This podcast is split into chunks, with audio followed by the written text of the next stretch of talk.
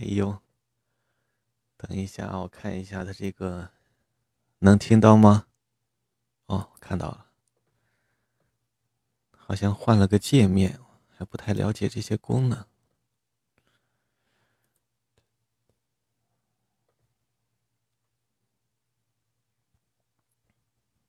先放首音乐，我去接点水。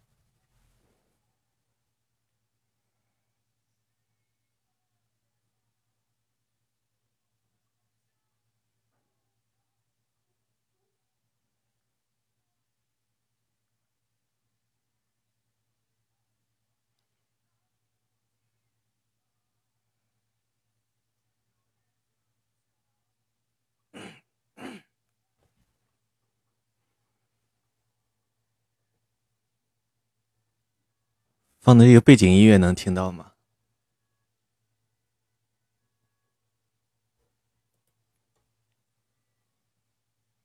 哎，奇怪了，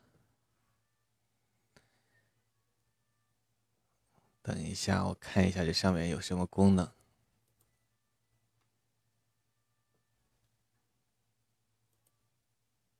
成为故事，很多人来了又去。现在应该可以了。我还唱着歌，还是一个不懂事的孩子。有时候我也想和你一样，一个人一走了之。主要我现在录书，一是容易出错，二是总是咳嗽、咽炎，所以。自从你走了以后。所以开着直播录，其实挺影响的。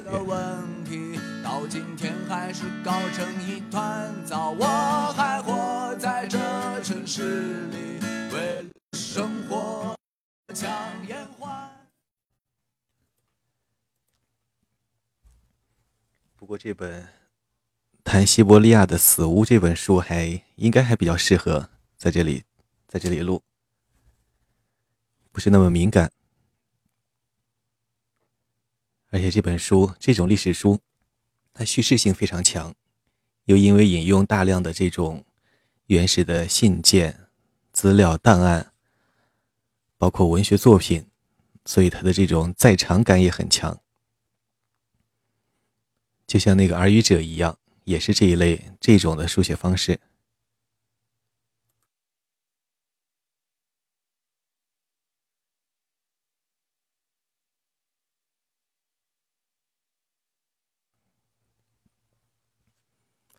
我已经读到了第十章。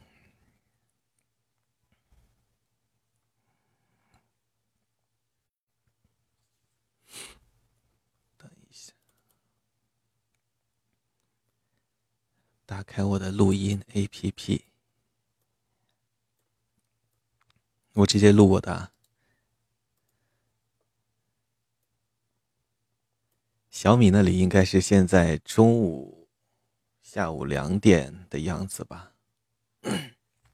我直接录我的了。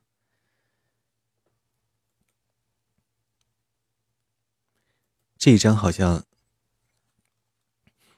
上次录的上一章让我很感动了。库库什金将军的军队，库库什金在在俄语里的意思是布谷鸟，它就是布谷鸟的音译。库库什金。上一章讲的全部是各种各样的这种从西伯利亚逃跑的人，大规模的逃跑，几乎占占了五分之一。各种各样的逃跑。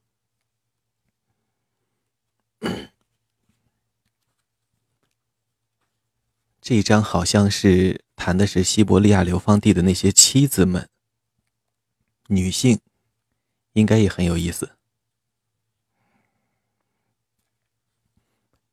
整个这个西伯利亚流放制度的历史中，这些女性都显得非常伟大，尤其是那个十二月党人，那些贵族的俄国贵族军官，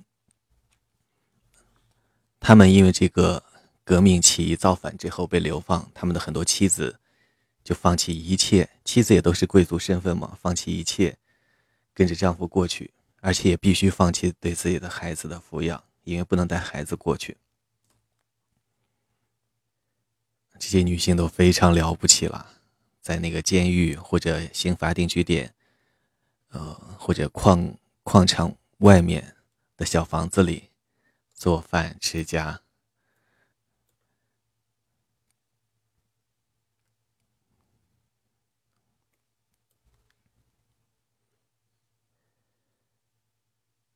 第十章，萨哈林岛。我亲爱的妻子，我写信是要告诉你，感谢上帝，我们已经安全到达了萨哈林。这里的气候不可思议，对于各种植物的生长来说，这里的土壤是首屈一指的。黑色的土壤一眼望不到边。每个罪犯的妻子一到达这里，这个罪犯就能免费得到建立农庄所需要的一切：两匹马，六头牛。六只鸭子和公鸡，一座建好的小屋，一辆马车，一柄犁，一柄耙，一柄耙等东西，一个成功的农场所需要的一切都有了。所以，一收到这封信，你就应该不计较价钱。哎呦，又错了啊！等一下。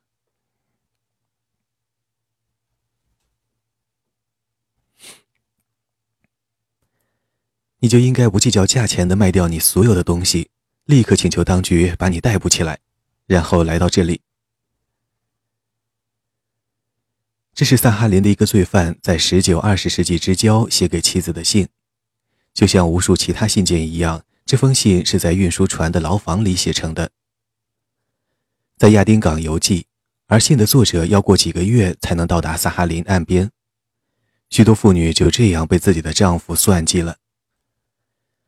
萨哈林岛上流行着一句刻薄的谚语：“聪明的人被带到那里，愚蠢的人自己走到那里。”然而，无论那些试图诱使自己毫无戒心的妻子跟随他们到萨哈林的罪犯是如何不顾一切和玩世不恭，大多数人基本上并不知道真正等待着自己的是什么。事实上，萨哈林岛与这封信的作者刻意描摹的迷人田园生活截然相反。在这座岛上，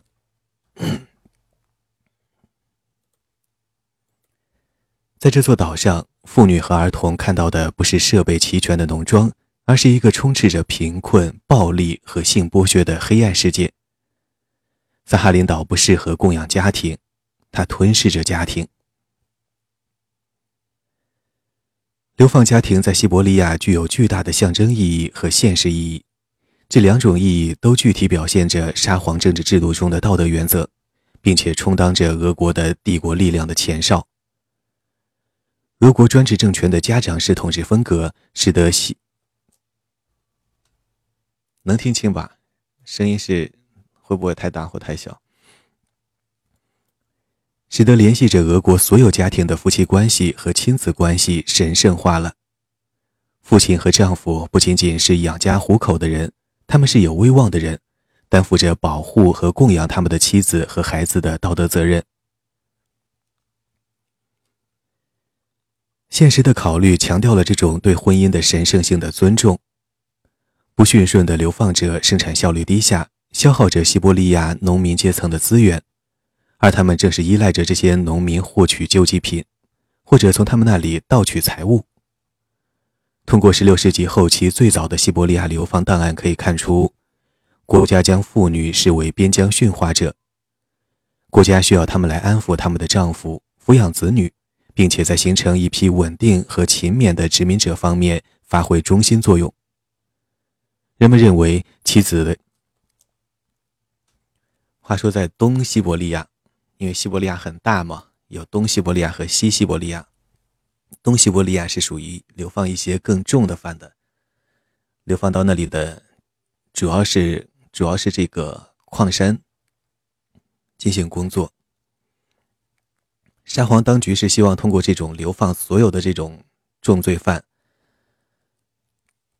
的方式，来进行一种既是惩戒又是殖民开发。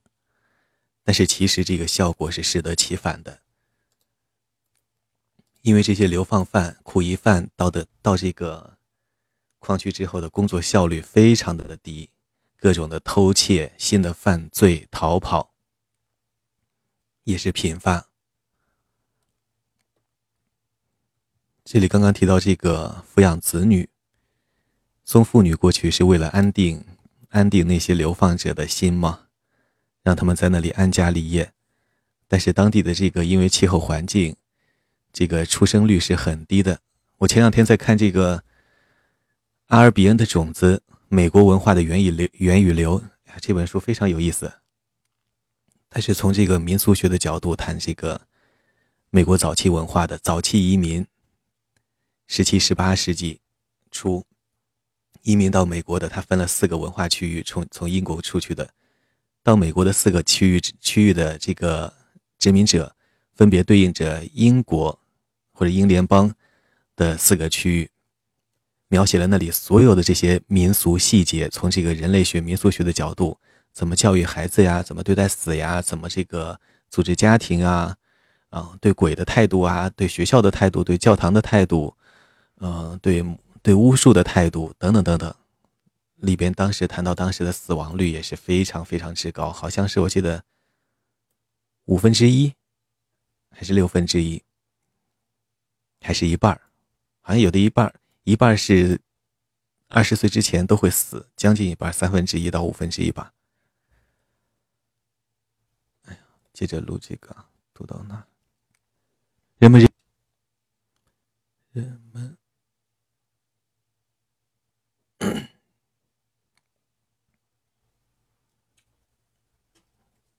我可以翻一翻，这本书就在旁边，寻找一下。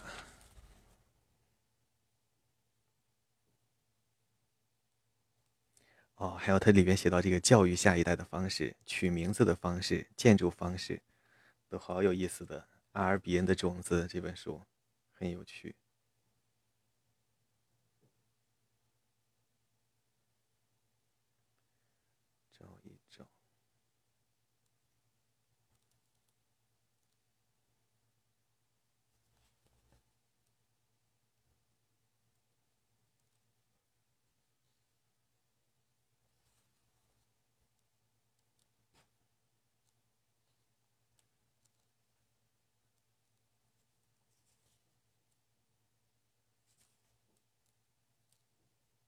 也找不到了，接着录吧，先。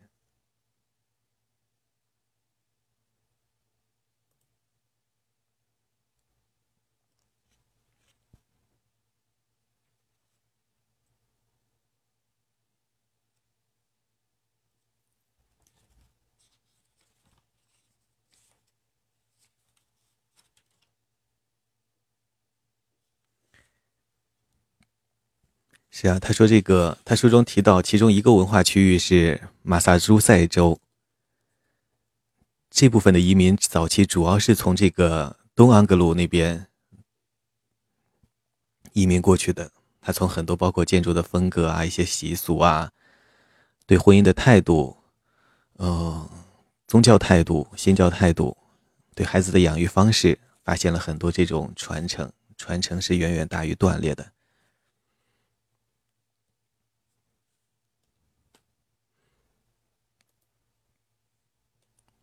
看看录到哪里了？等一下。人们认为妻子的，哦，人，哦，人们认为妻子的家庭作用和父亲身份的清醒责任，可以将任性的罪犯转变成勤劳的自耕农和遵守法规的沙皇臣民。刑法改造的观念从十八世纪后期开始盛行。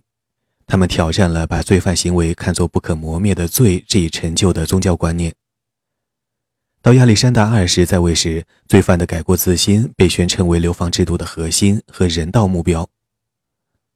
在大改革前夕，内政大臣谢尔盖·兰斯科伊解释说：“国家为罪犯提供了改过和重新融入公民社会所需的一切手段。苦役犯有机会转变为流放定居者。”而且在特定的年数后，有机会转变为国家农民。他因此会再次成为社会的一员。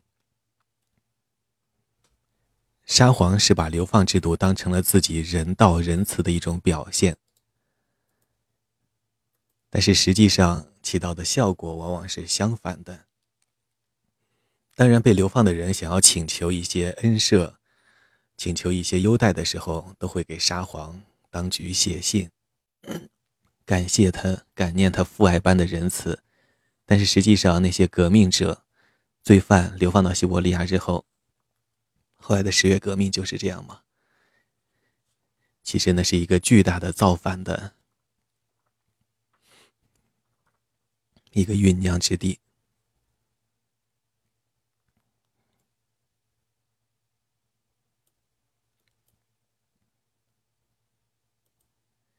其实中国古代也有这种流放，流放到广州、海南、苏轼，但是咱们这方面的这种系统的谈古古代流放的这种作品好像不是很多。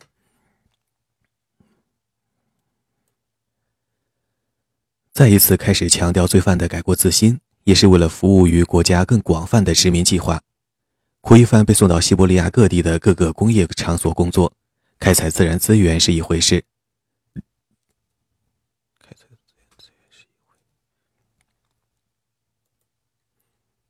刑罚有轻有重，重的流放到东西伯利亚，轻的是西西伯利亚。反正越重越往东，要走几，要走好几千千米，三到五千多千米。另外重的呢，就是直接去做苦役；再轻的呢，或者说服完苦役之后，就可以转变为当地的这种定居者。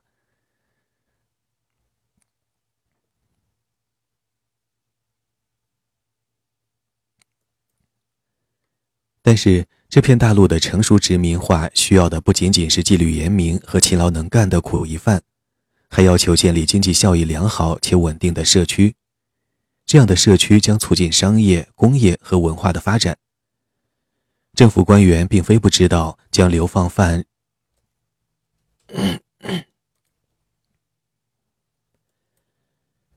政府官员并非不知道，将流放犯人转变为适应力强且遵纪守法的定居者有多么困难，所以他们把理想主义和实用主义结合在一起，用家庭解决这个问题。在尼古拉一世和亚历山大二世统治期间，流放制度行政机构中的高级官员一再赞扬婚姻和子女抚育在西伯利亚流放者当中的改造力量。兰斯科伊十分激动。以下引文：在种种改造苦役犯的物质和道德手段中，婚姻是最重要的。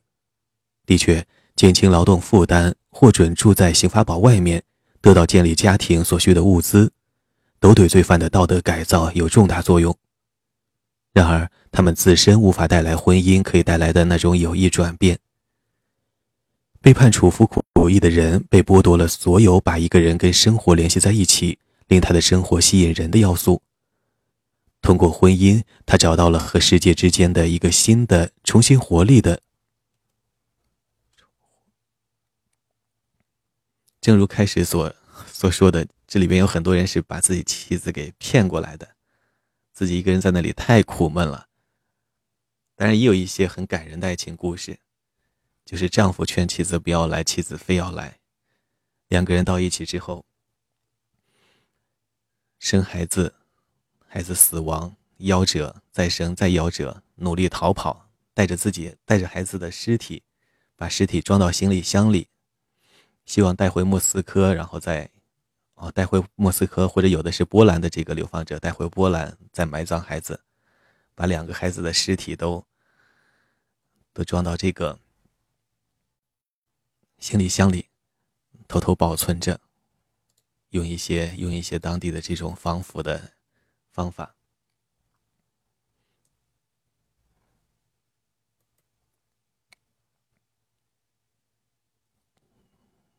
看看读到哪里了。通过婚，通过婚姻，他找到了和世界之间的一个新的、重获活力的纽带。他从自己的妻子身上看到，或至少是希望看到这么一个人。他的关心和爱会减轻自己生活的困难，并与自己分享生活的快乐。开始家庭生活并且拥有一个家庭后，罪犯会安定下来，不再逃跑或者犯其他罪行，因为他害怕失去通过自己的劳动积累下来的财产，以及家庭生活的安逸。婚姻生活是苦役犯的物质可能。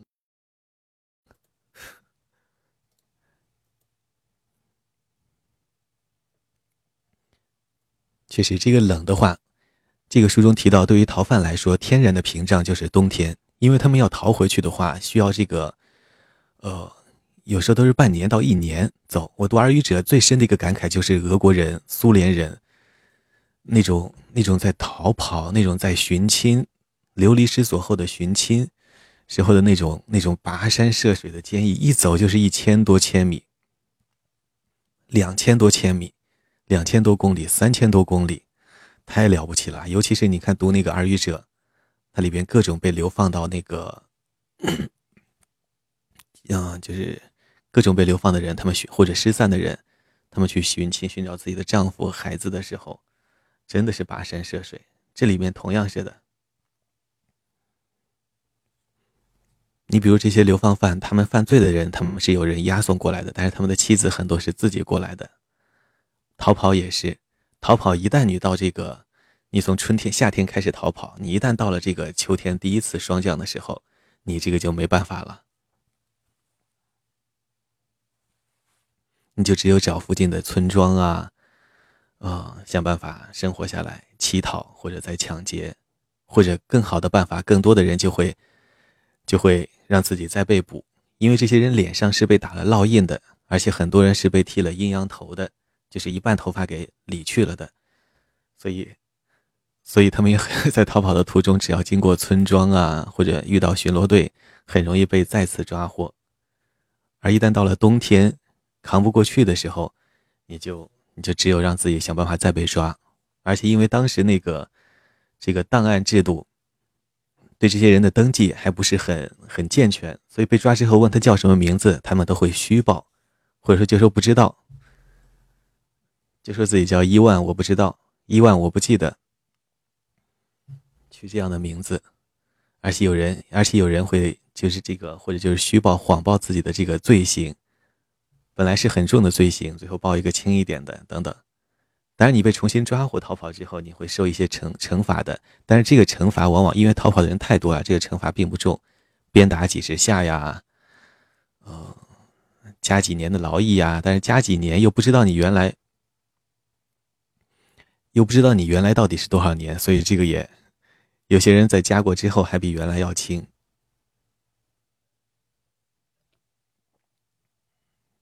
还有他们的鞭打，这个鞭打也很有意思，他是让几百个士兵，然后排成两排，排成一个通道，站直，然后让这个罪犯从中间跑过去，然后那些士兵拿着滑鼠条开始打。这个人跑得快的话，他挨打的就少。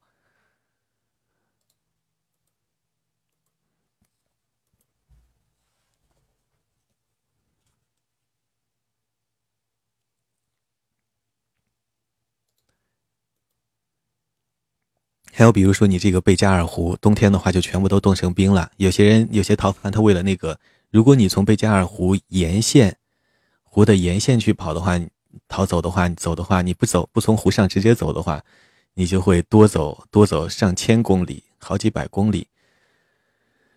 嗯，但是你从沿线走的话，你可能遇到村庄，可能还有点吃的。你你如果从贝加尔湖上面跑的话，啊，这个这个万一迷路或者怎么的话，你这个就。很多就被冻死了，这是很常见的事情。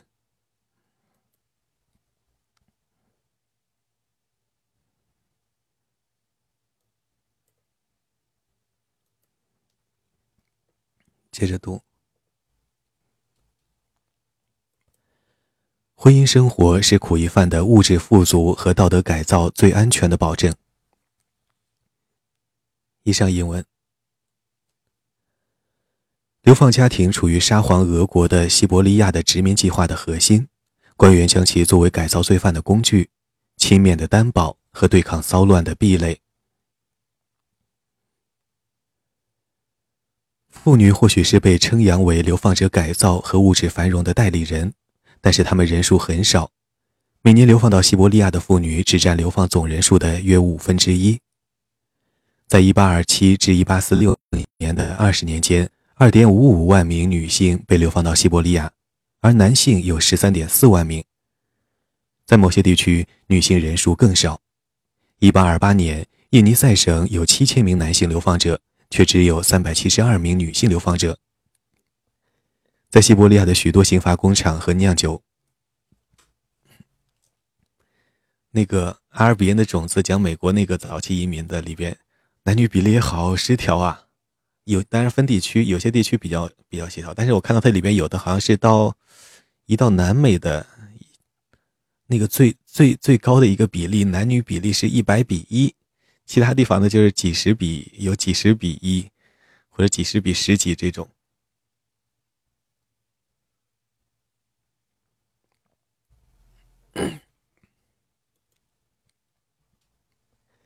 在西伯利亚的许多刑罚工。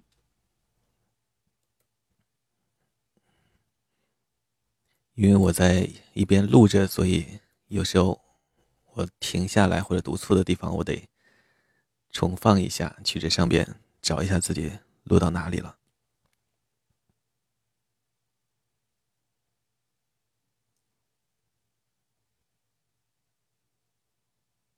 嗯，等等啊，又忘了，在西部。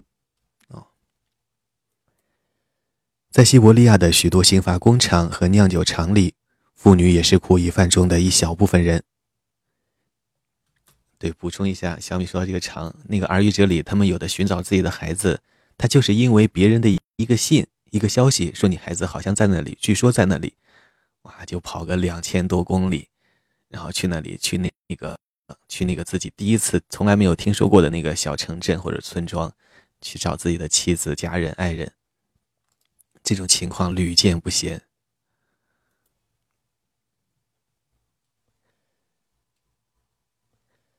在西在西伯利亚的许多刑罚工厂和酿酒厂里，妇女也是苦役犯中的一小部分人。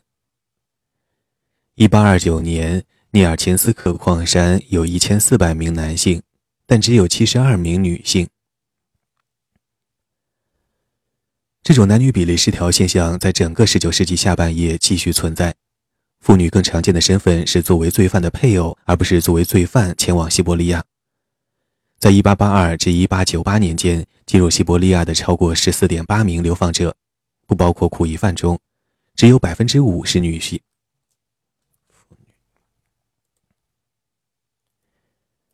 只有百分之五是妇女。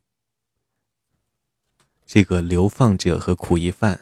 等级不一样，能听得出来。苦役犯当然刑罚更重喽，而且这个沙皇在流放人的时候，他还经常搞这一出，就是就是先把你判死刑，然后把你带到绞刑架上，把你套上枷锁，套上绳索，在最后一刻将 将要执行的时候，然后再来一道命令，说你赦免流放了，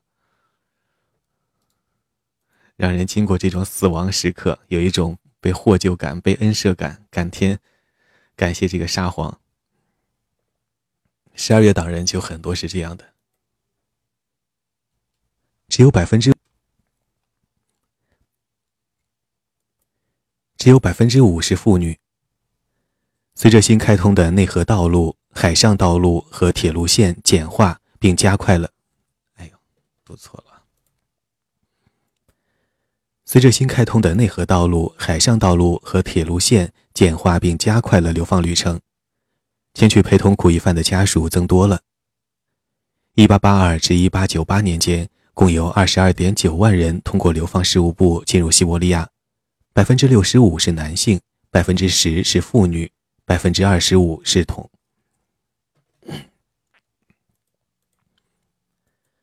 百分之二十五是儿童。流放当局长期以来一直在担心。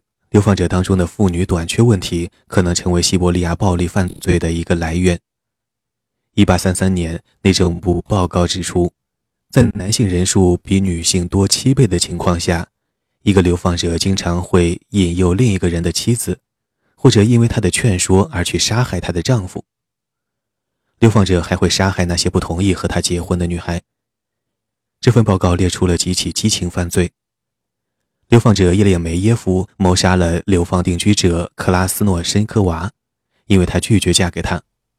流放定居者奥西波夫因为同样的原因，用一把小斧砍向了农村妇女可哈蒂耶娃。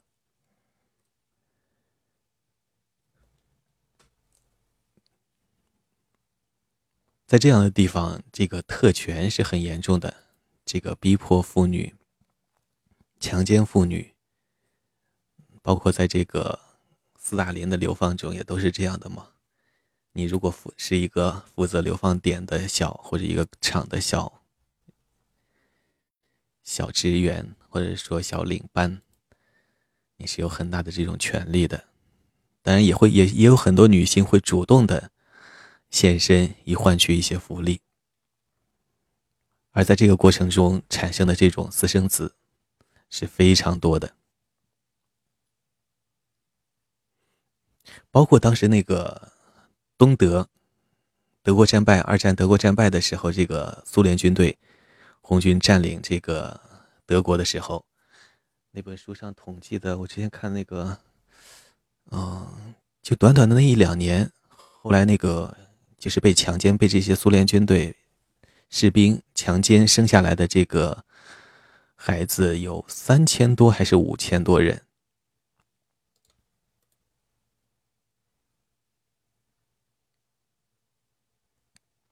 接着录，但这些人如果采访一下，那也是可以写出一部很感动的书。政府对暴力和不稳定的回应是鼓励流放者建立家庭，但却发现极难说服西伯利亚农民将他们的女儿嫁给流放者。一八三一年，西伯利亚当局设立了一个一万。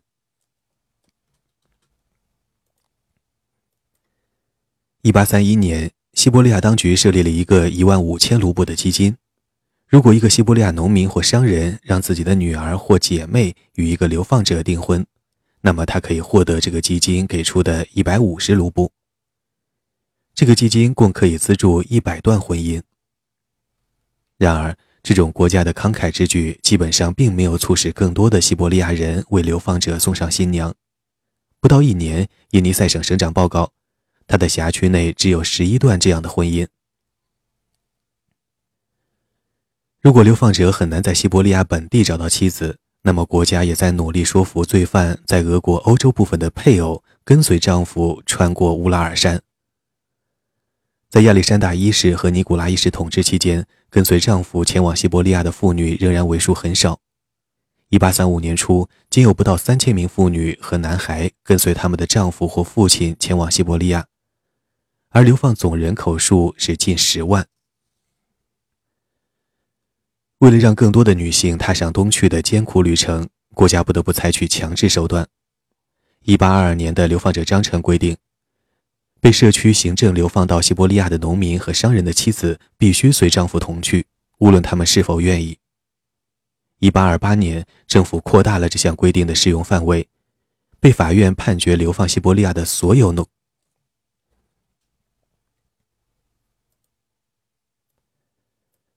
被法院判决流放西伯利亚的所有国家农民的妻子也包括在内。四年后，政府规定，被放逐到西伯利亚的男性农奴的妻子必须跟随自己的丈夫同去，无论他们自己是不是农奴。面对着流放制度中盛行的行政混乱，有些妇女实际上无法陪同他们的丈夫，因为国家甚至不知道他们的丈夫身在何处。伊万斯斯扎萨卡，伊万斯扎萨卡是一个被判处在涅尔琴斯克服二十年苦役的波兰人。近年来，他的妻子不断写信向当局询问丈夫的身体状况和下落。几番询问只是显示出，斯扎萨古她的丈夫怎么也了。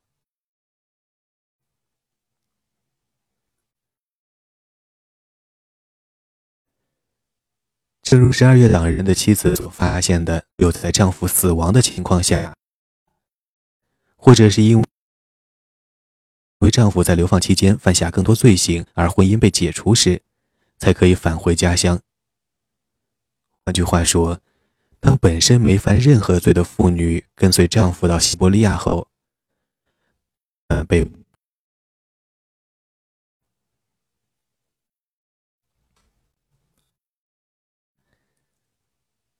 斯大林时期这种情况，上面那种情况就是自己丈夫妻子死了，死了几十年了都不知道。后来解密档案之后，嗯，甚至就是苏联解体之后才发现。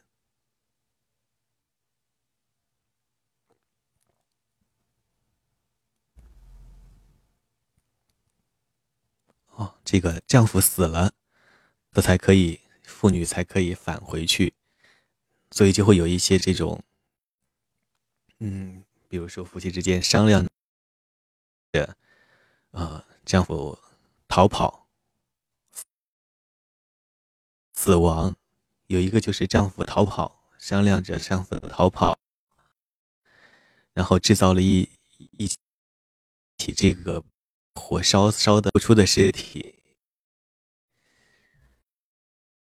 然后让当局认定她的丈夫死了，其实她的丈夫一直藏在家里的一个隔板后面，然后这样这个这个女性就可以返回莫斯科。在返回的时候，她的她的丈夫是偷偷的藏在马车的这个马车马车后边的哪里啊？那个甲板下面。书上是这样写的，但是我很怀疑他是怎怎么做到的。当然，他们在途中还是被被这个哥萨克士兵骑兵给发现了，又把他们送回去了。确实，这里面有太多这个淹没不闻的传奇故事。那缘由也起到了作用。一八四二年，内政部向圣彼得堡参政院致信，要求明确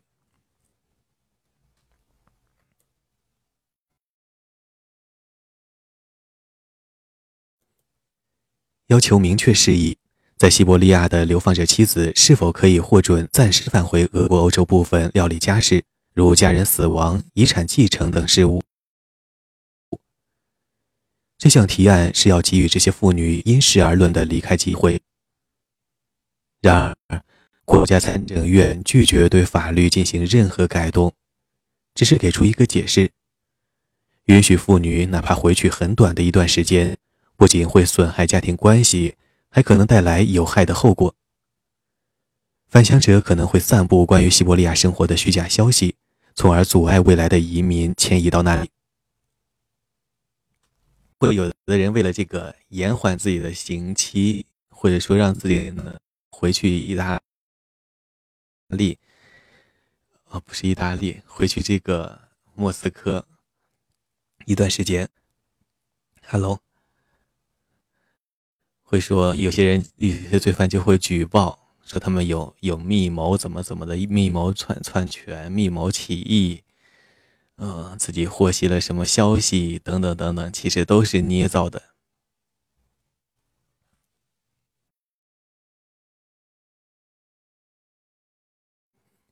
因为他们一旦这样举报，就要把他调去调回去审。审问谣言，哎，就是说这个莫斯科被解放了，莫斯科又起义了，这样的谣言也有。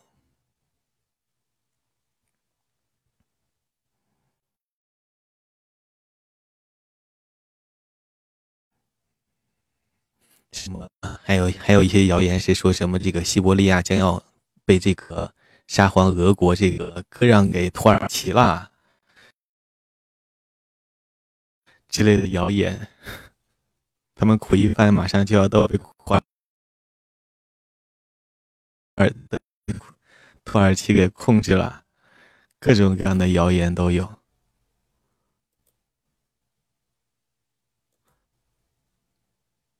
到西伯利亚后，他们才知道。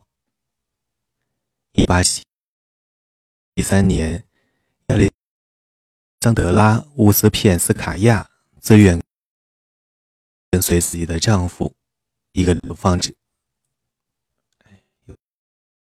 不错，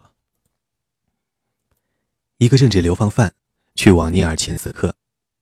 当他和孩子到达后，他被告知，如果要看望自己的丈夫。那么，他将失去所有的公民权，而且只要她丈夫活着，她就不能返回俄国欧洲部分。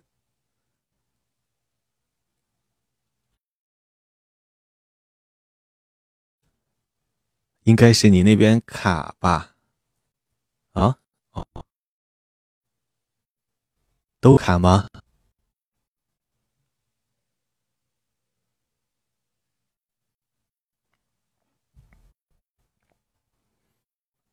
我我这边。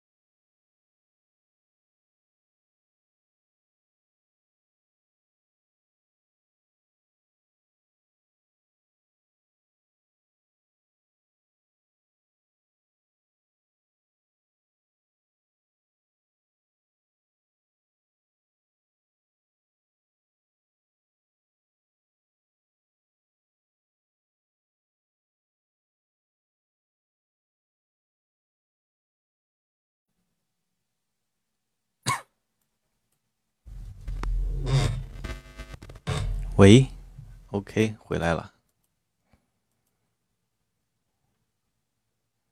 现在好点没有？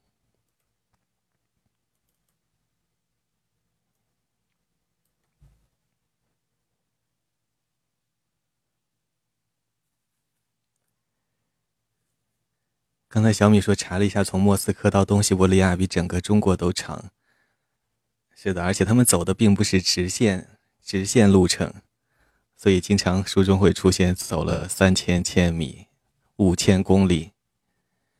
而且这些苦役犯他们在走的过程中，几十到一百多人一个队列走嘛，他们是被这个捆着这个锁链的，而且这个锁链很奇葩，它是一排一排、一组一组。十几个人，啊，一堆人，然后脚一只脚上，然后都捆在一起，是一个链，整个的链条。也就是说，你一个人是没办法跑的，你十几个人跑也跑，跑不快，跑不了。如果一个人跌倒，很可能把其他人也也给弄也给弄倒。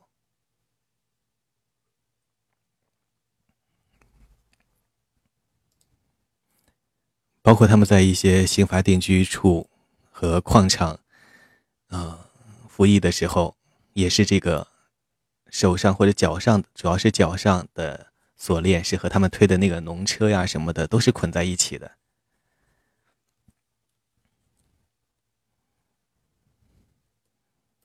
接着录，然后人们脸上不是都会刺刺字吗？穷面，像这个《水浒传》里的宋江一样。有些人为了逃跑，有些人为了逃跑上上厕所，当然是那就到刑罚定居点之后，或者这对那个上厕在路途中上厕所，也就是那个样子，也很尴尬。书中还写到了，因为逃跑逃到村庄的时候，这个你脸上刺着字是很容易被认出来的，所以就会想方设法把脸上刺的字给弄去。或者就是把那一块给弄腐烂，嗯，让它完全腐烂掉，自己划烂之类的，很多这种事。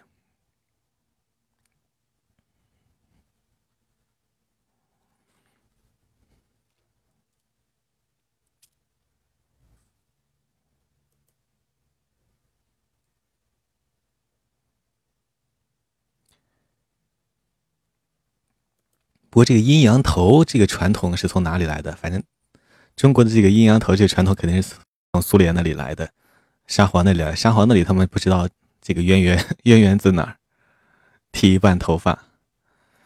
我接着录。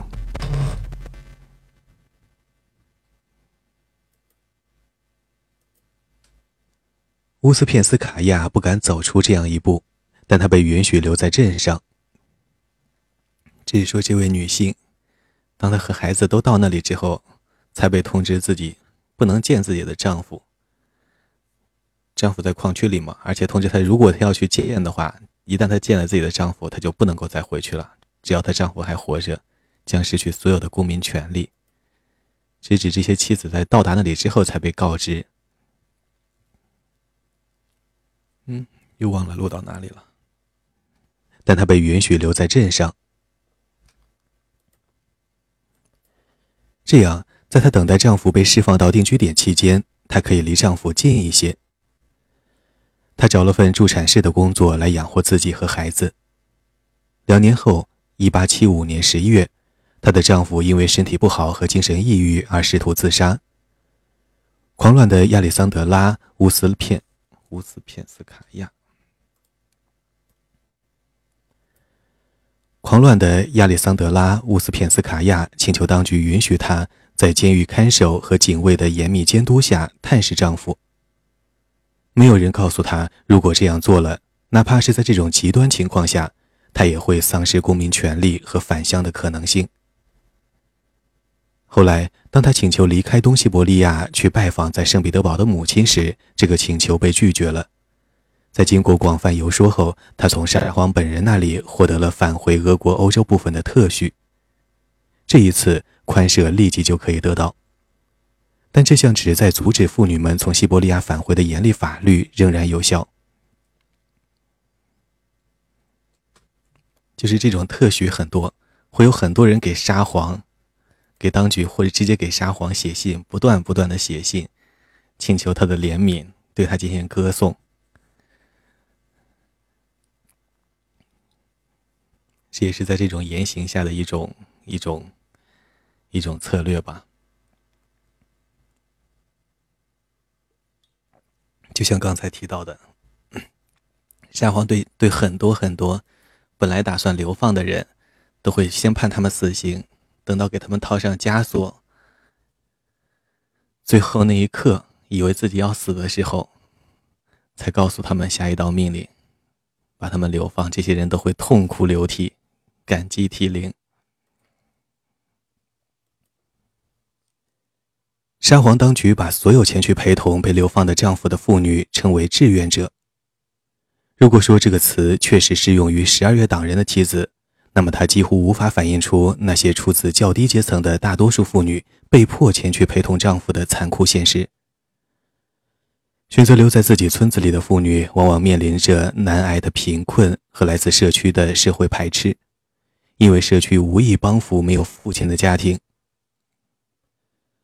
一八八五年五月，在诺夫哥罗德省，一个被流放到西伯利亚服八年苦役的农民的妻子向莫斯科总督请愿。由于当局不准她跟随丈夫前往西伯利亚，所以她请求总督干预此事。自一八八三年十一月丈夫被捕后，玛利亚·帕夫洛娃一直在独自照顾他们的五个孩子，其中年龄最大的十一岁，最小的一岁。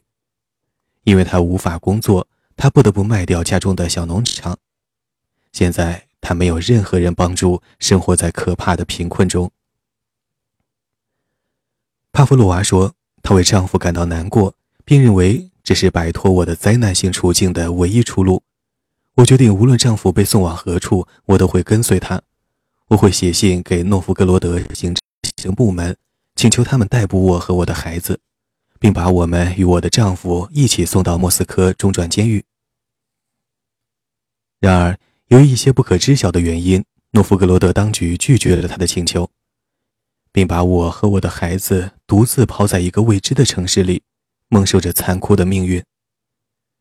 现在对于我来说，逮捕是一个把我从无望的贫穷中拯救出来的救赎举措。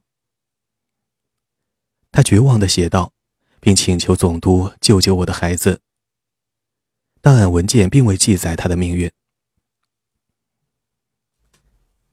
这种请求被流放的妇女确实不在少数，而且还有一点就是，尤其是在一些这种基层的这种社区、商会、呃公社、农庄，很多人就是因为被当地人的一种歧视和排斥或者阴谋而被捏造的罪名，然后被流放的。这样的人通过打击，通过这样的方式来打击异己、流放异己，这样的事情其实非常之多。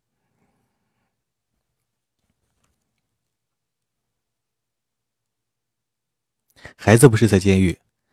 如果这个丈夫是被，如果他，那就没有写。但是这个我觉得他应该是在传统时代，不是说自己种个地就自己就能活了。如果都是这样的话，古代就不会有那么中国古代就不会有那么多的风尘女子了。因为你需要一种社区的扶持的，他不是像像现在一样，你自己有钱就能什么都能什么服务都能买到。在古代一样，我的看法啊，就是。你生活你有很多种服务的，你不是光说，呃，你这个生老病死各种各样的，你需要整个这个服这个共同体的扶持提供。而如果你不是在一个宗族或者一个社区中没有这种帮扶的话，你一个人啊去种种地，不存在，我觉得。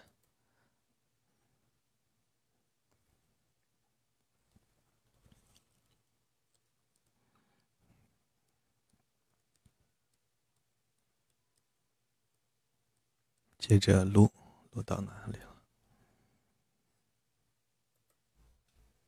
档案文件并未记载他的命运。谣言、欺骗和天真也起了作用。追随丈夫前去流放地的无辜妇女，通常不知道西伯利亚有什么在等待着他们。一八八九年，外贝加尔地区的一群贫困和苦役犯妻子把去。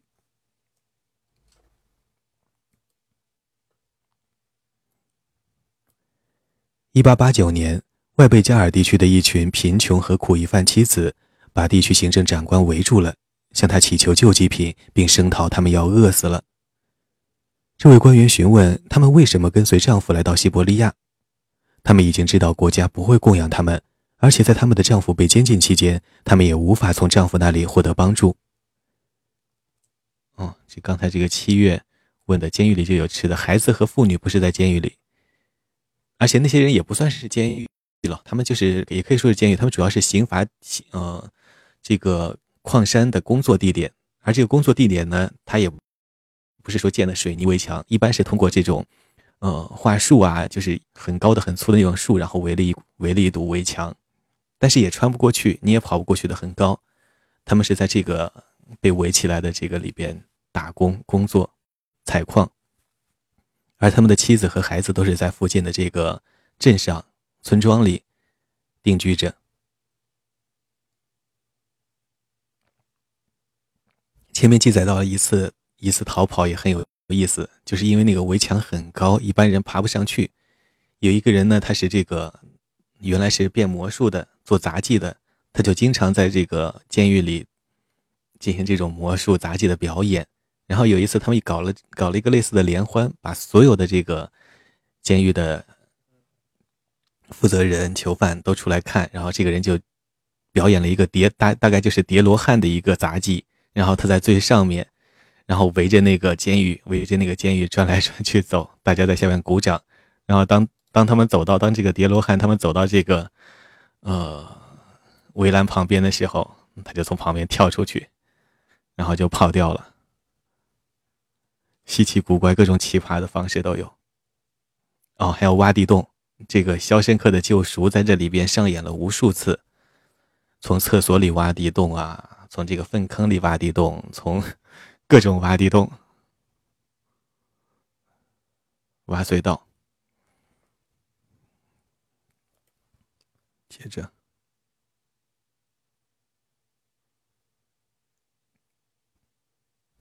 他们也无法从丈夫那里获得帮助。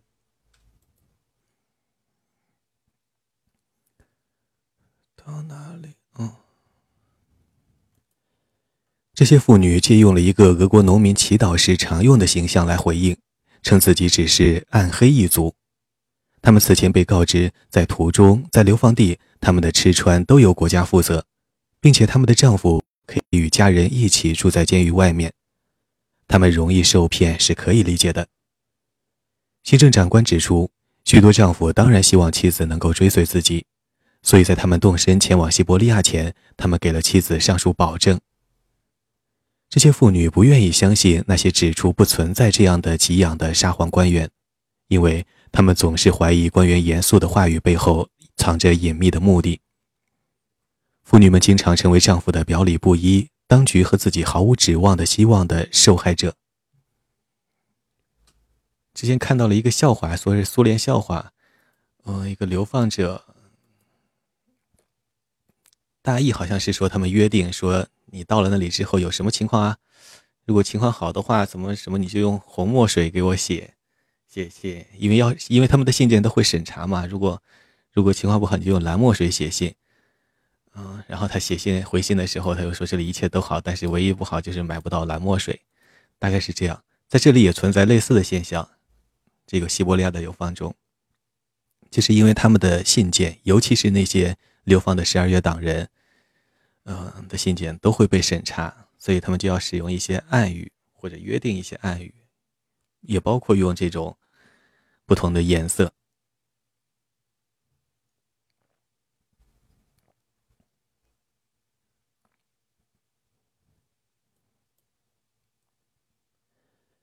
在西伯利亚，没有哪个地方比萨哈林岛更能生动地说明流放家庭的命运。哦，这里才刚才只是以岛屿算是这一章，这才真正进入了这一章的主体内容——萨哈林岛。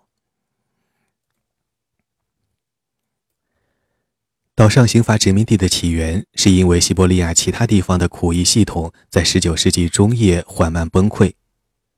1863年之后，被流放的波兰暴动分子突然涌入。当局为应付这种局面而做出了临时和摇摆的尝试，这些行动暴露了流放系统勉强运转的基础设施和迫切的改革需要。尼尔琴斯克矿山和散布在这片大陆上的各种刑罚工厂和要塞根本无法容纳一波又一波被驱逐出俄国欧洲部分的罪犯。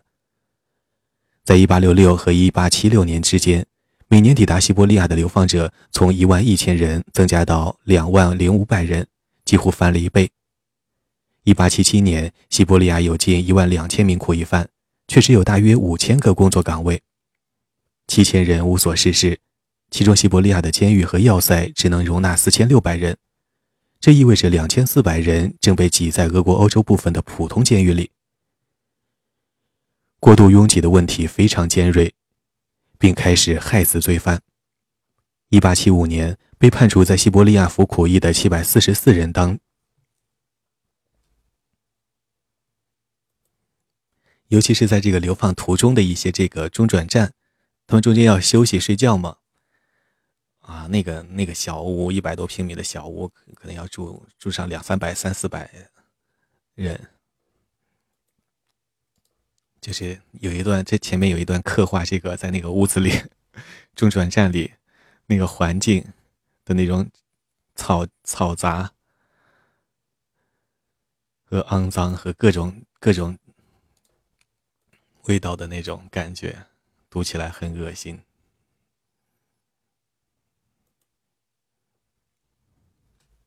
一八七五年，一八七五年被判处在西伯利亚服苦役的七百四十四人被当局遣送走之前，有一百六十八人死在了维尔诺、维尔纽斯、维尔纽斯监狱中。即使是在西伯利亚，当局也越来越难以为他们监管的罪犯找到合适的劳动。一八七七年的一份政府调查报告表述的很直率。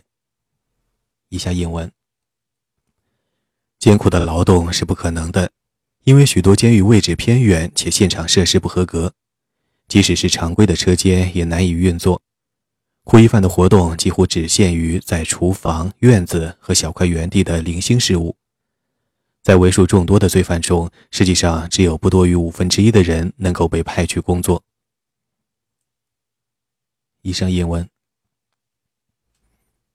作者在这里其实反复强调了这个，虽然沙皇是希望把这个流放制度作为自己一是仁慈人道的一种展示，另外是作为一种殖民的策略，往东部往不是往西部往莫斯科运送运送这个矿产啊毛皮呀，通过这些，但是实际上起到的效果却恰恰是相反的，一是这种人道在东西伯利亚的流放者，尤其是革命流放者那里。东西伯利亚成了成了他们策划起义、宣传自由思想，甚至进行自由实践的一个场所。其次就是这个流放者这些罪犯，他们的工作效率是非常非常之低的。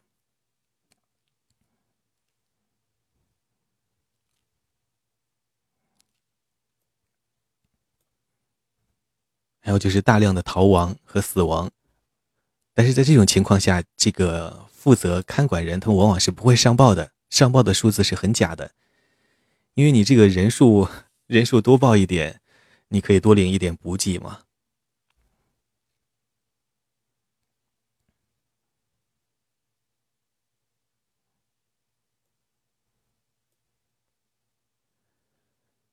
此外，随着1861年农奴解放，自由劳动力涌入西伯利亚。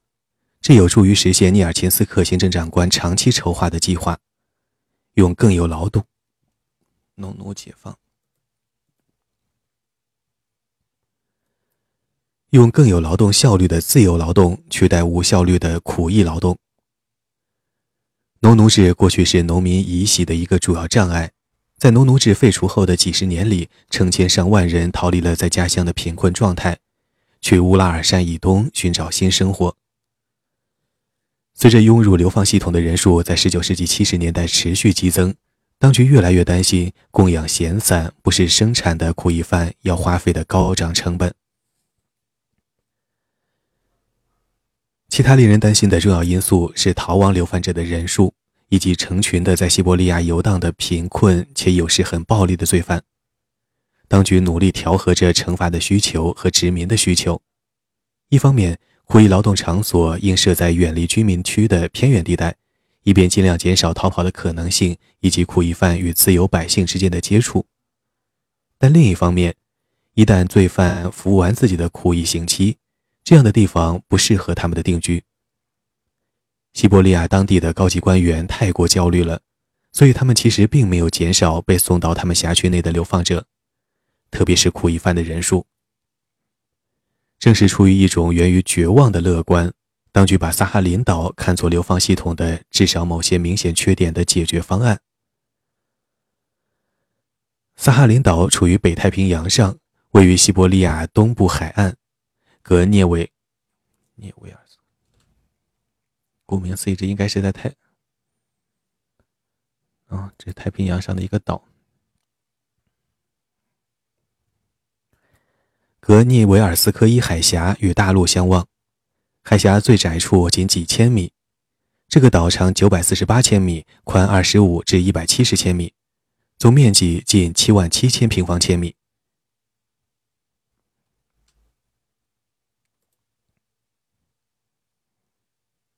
这比河南省要大吧？好像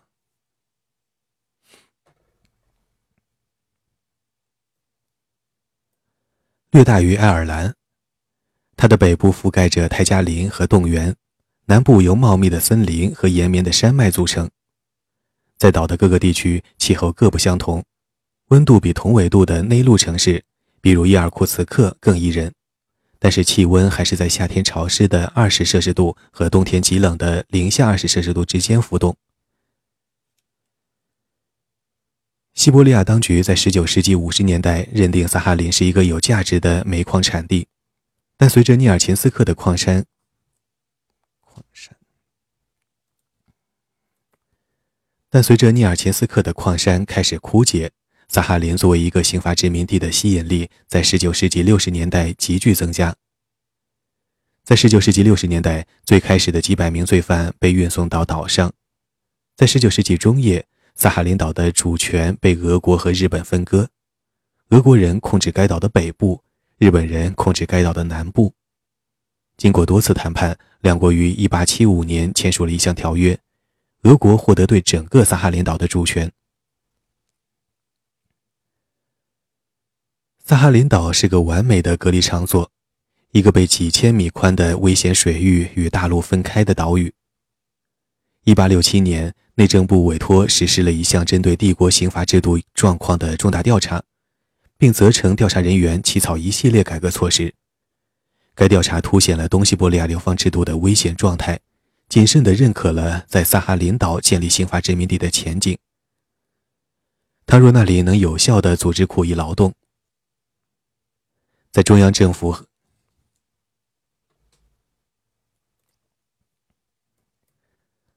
在中央政府权衡这项调查的结论时，1869年。又有两百四十名苦役犯被送到了萨哈林。同样，从该岛首次被提议为一个苦役劳动场所开始，人们对它的适用性确实有所保留。首先，最初引起西伯利亚管理人员注意的矿山其实储量非常有限，他们只会用到被放逐到那里的几千名流放者中的几百人。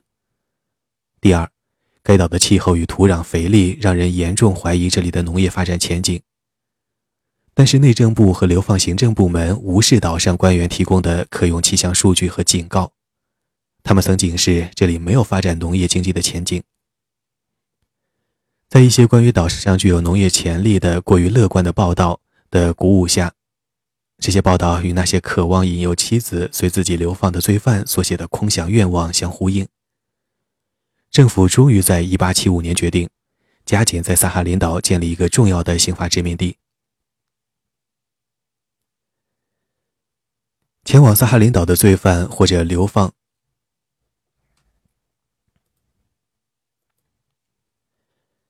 前往萨哈林岛的罪犯或者随流放队伍经尼尔琴斯克矿区到达港口城市弗拉迪沃斯托克海参崴，然后再跨海到达该岛。或者更常见的方法，被关在蒸汽。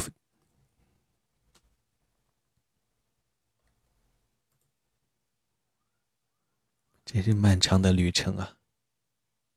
其实，这个维持这种流放制度的成本，沙皇的成本是非常高的。被关被关在蒸汽船的牢房中，从黑海的敖德萨港沿着亚洲海岸航行到萨哈林岛。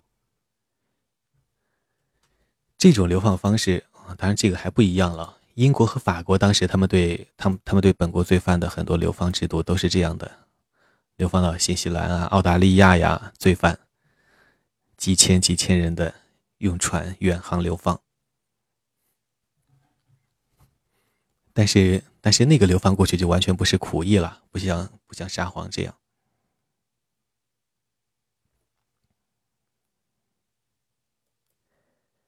这些船会驶离黑海，在君士坦丁堡抛锚，然后经过苏伊士运河、塞德港、亚丁、科伦坡。新加坡、长崎和弗拉迪沃斯托克。这次航行历时两三个月。政府用于这一用途的两艘船“圣彼得堡号”和“夏诺夫格罗德号”各可运载六百名囚犯，每年航行两次。对于被关在极度潮湿的船舱牢房，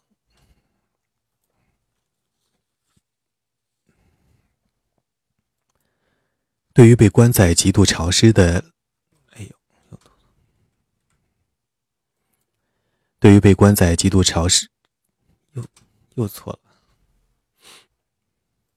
哦，我这两天翻那个，呃，阿尔比恩的种子，哎，就总在想，你要是还有一片新大陆就好了。那个时候，从从英国。坐船去这个新大陆的那些人的整个家庭或者个人，他们的那种精神，他们的那种心理，常常去常常去设想。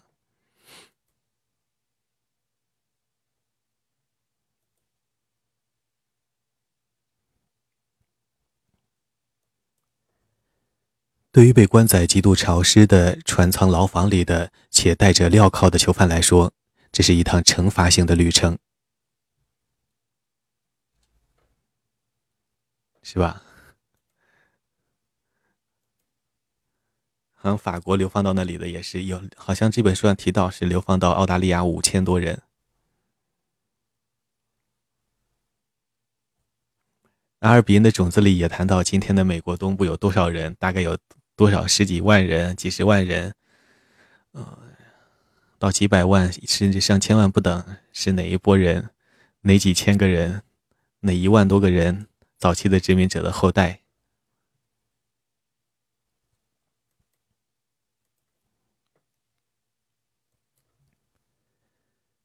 随着到达岛上的罪犯人数从最初的少数人迅速增加到十九世纪八十年代中期的每年几百人，再到八十年代末的每年一千多人，这个刑法殖民地开始形成。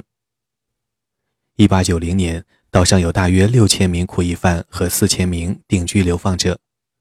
到1897年全国范围的人口普查时，流放人口总数已膨胀到两万两千人。在岛上的约四千名妇女中，大约三分之二是女性罪犯，其余的是自由的妇女，追随丈夫的妻子或流放者的农民后代。在接下来的两年里，另有五千名男性和三百名女性被流放到萨哈林。萨哈林为政府提供了一块白板，一个享受已经积累了一个世纪的管理大规模西伯利亚刑罚殖民地的经验的机会。它也是政府最后一个可以用来表明惩罚可以让流放者改过自新，转变为拥有小地产的农民职业者的农民殖民者。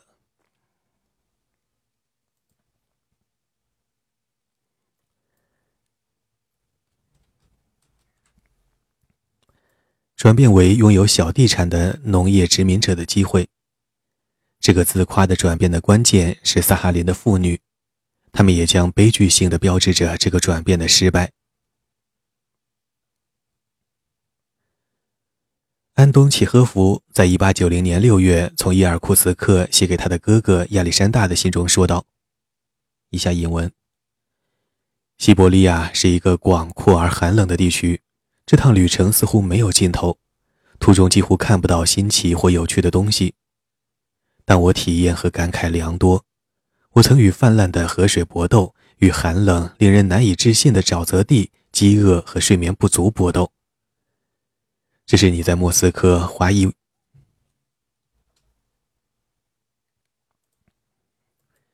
这是你在莫斯科花一百万卢布也买不到的经历。你应该来西伯利亚，让法庭把你流放到这里。以上英文。在三十岁时，而且在知道自己已经患有结核病的情况下，安东契诃夫开始进行一次为期十一周的严酷旅行。跨越西伯利亚，前往位于萨哈林的刑罚殖民地。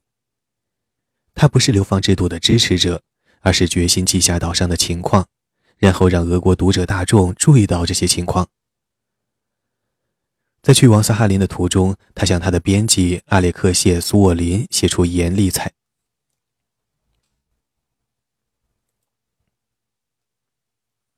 这里引用了不少契诃夫啊、托斯托耶夫斯基的。文字。他向他的编辑阿列克谢·苏沃林写出严厉谴责。以下英文：从我已经读过和正在阅读的书中，可以清楚的看到，我们已经让数百万人在监狱中堕落，堕落到没有意志的境地。我们用近乎野蛮的漠不关心对待他们。我们迫使我。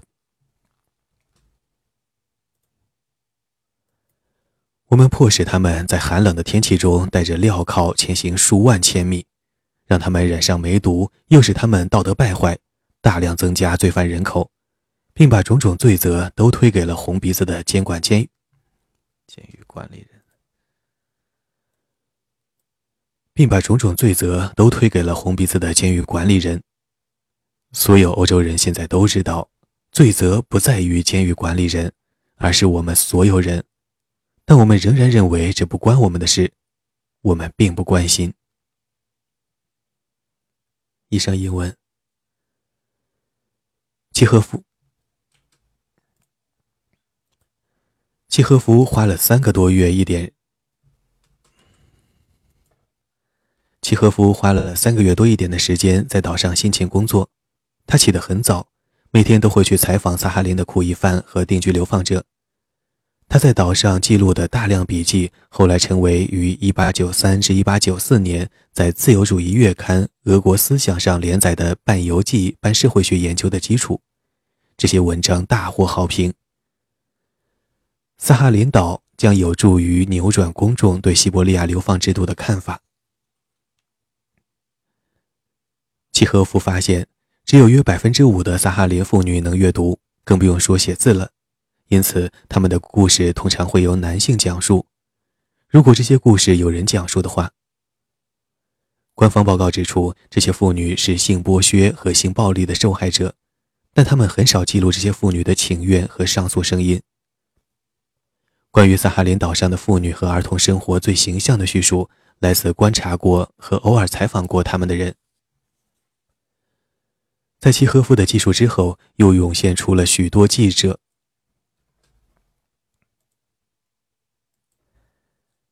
在契诃夫的记述之后，又涌现出了众多记者、政府巡视员、医生和外国旅行者的出版物。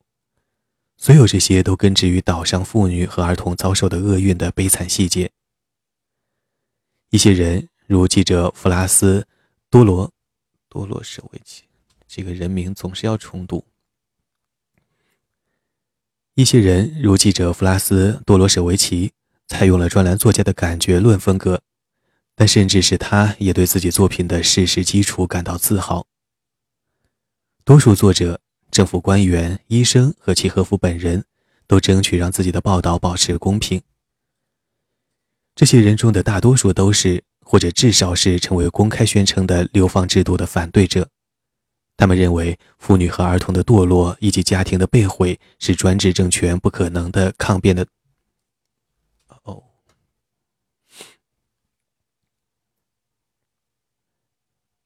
从这个外部的记者、流放者哦，不是外部的记者和这个旅游者、观察员、学者的这些报道，尤其是流大量的流入这个欧洲的报道，使这个西伯利亚的流放制度成成了欧洲，包括当时那个谁也在那儿嘛，写那个，哎呀，一下说不上来名字了，成了欧整个欧洲文明社会谴责俄国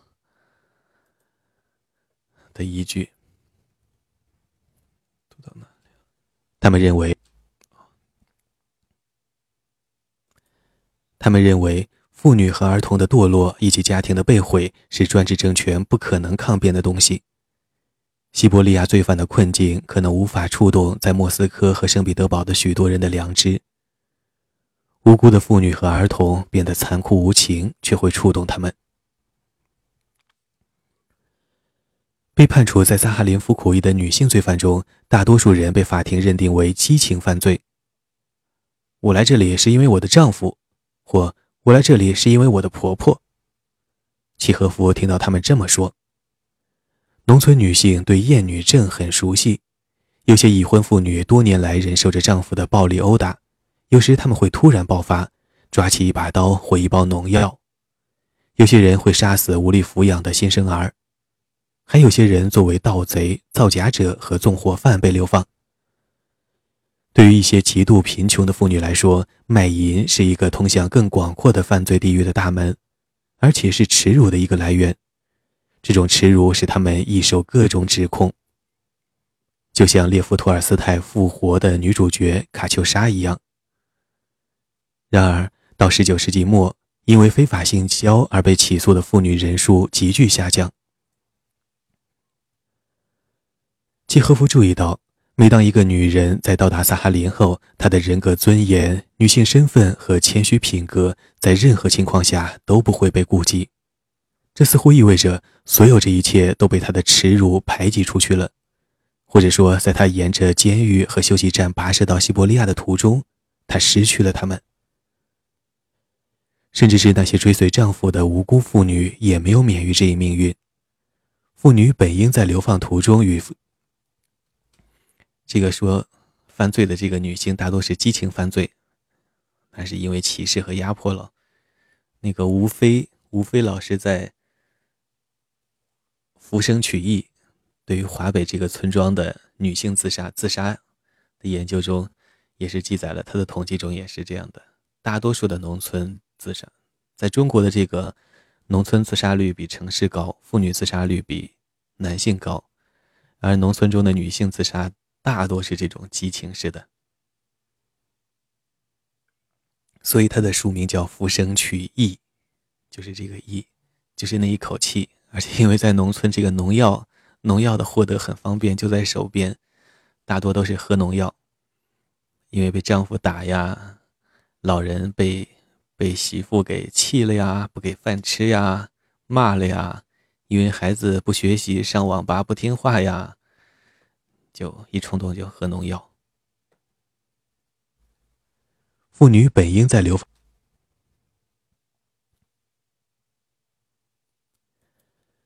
妇女本应在流放途中与男人分开行进，但这项规定继续被无视。他们常常整晚与一群冷酷无情的罪犯关在一起。流放者的妻子有时会被流放队伍中的罪犯强奸。或者被自己的丈夫送出去，以换取金钱、伏特加或人身保护。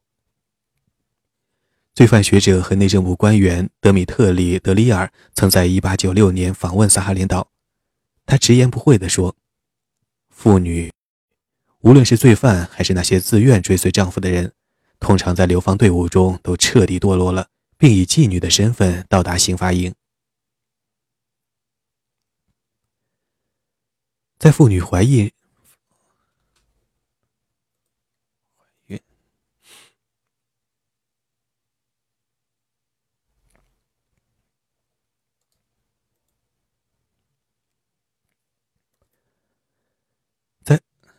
这个浮生取义，这个补充一点，就是这个女生、女性，她之所以浮生取，她当然她有一些是很传统的畸形性的那种被羞辱，但是也有很大一部分是。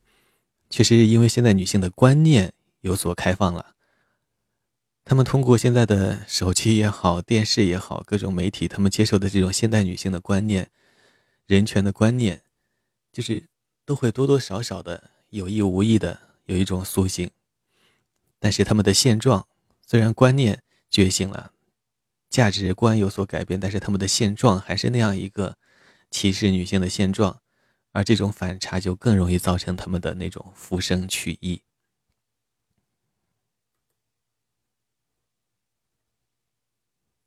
读到哪里了？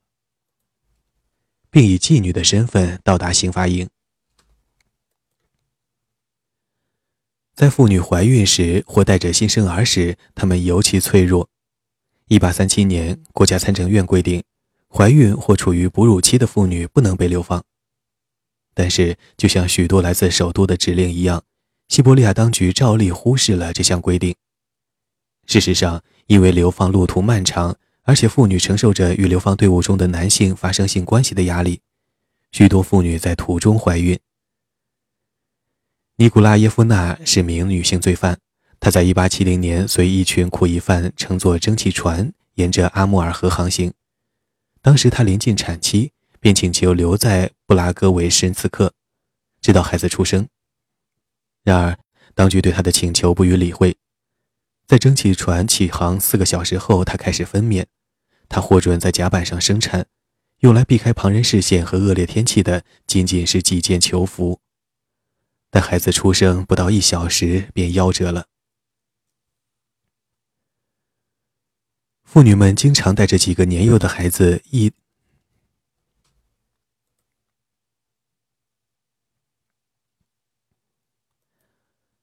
妇女们经常带着几个年幼的孩子。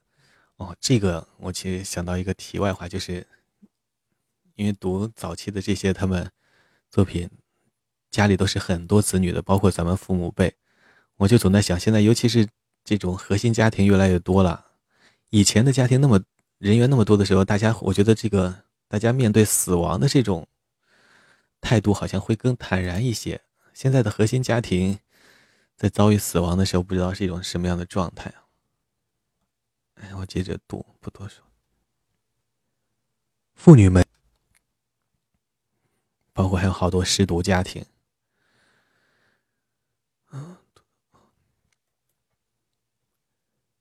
妇女们。这次这个新冠肺炎不就说什么统计武汉还是哪里有四百个孤儿？回到原文，妇女们经常带着几个年幼的孩子一道去追随他们的丈夫。一八八五年，一群陪同苦役犯的家庭正等待着离开基辅，然后经由昂德萨前往萨哈林。奥德萨，然后经由奥德萨前往萨哈林。这些家属包括拉夫连季使我使我人。这些家属包括拉夫连季使我人的妻子，他有一个九岁的儿子和三个女儿，分别是七岁、五岁和一岁。奥西普丘马克的妻子，他有四个女儿，分别是十三岁、十一岁、九岁和五岁，他们的名字甚至也没有被记录下来。美国探险家乔治·凯南注意到，像十岁那么小的小女孩不得不每天步行三十千米，因为马车上没有够他们坐的地方。哦，对，这个流放还有马车，但是只有一些妇女和孩子才能坐，但是很少。不过，这个十二月党人被流放的时候就都有马车，毕竟还是贵，身份不同。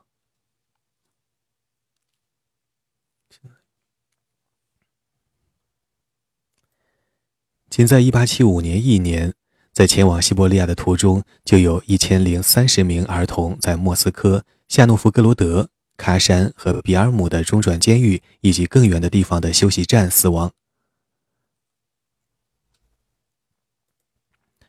十二月党人是叫是自己花钱的，但是其他的好像是官方的，官方提供，他没有说自己花钱不花钱。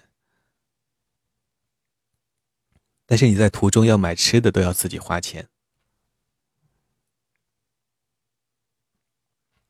哦，这里还提到这个，在流放途中会有这个，呃，罪犯罪犯类似于工会一样的这种罪犯的这种社团组织，很有意思。他们帮这个，其实他们对这个流放队伍的秩序的维持起到了很大的作用，包括他们会自己抓那个逃跑的人，嗯，包括会收一些会费，然后来补贴这个贫穷的人，但是贫穷的人要多干一点，多干一点活喽。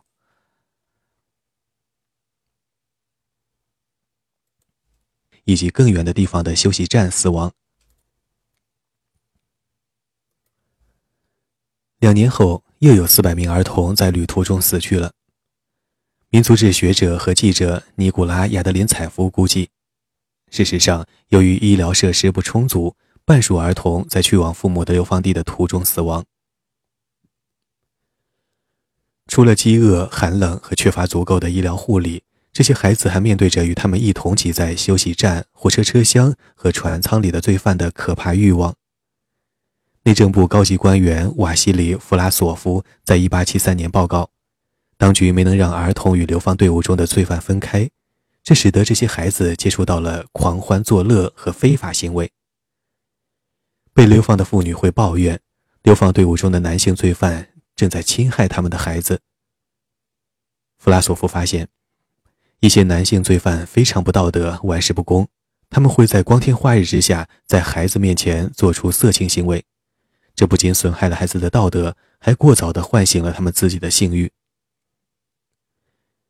与其和夫一起乘蒸汽船由阿穆尔河前往萨哈林岛的，有一名带着脚镣的罪犯，他杀害了自己的妻子，他的女儿，一个失去了母亲的六岁小女孩，跟在他身后，紧握住他的脚。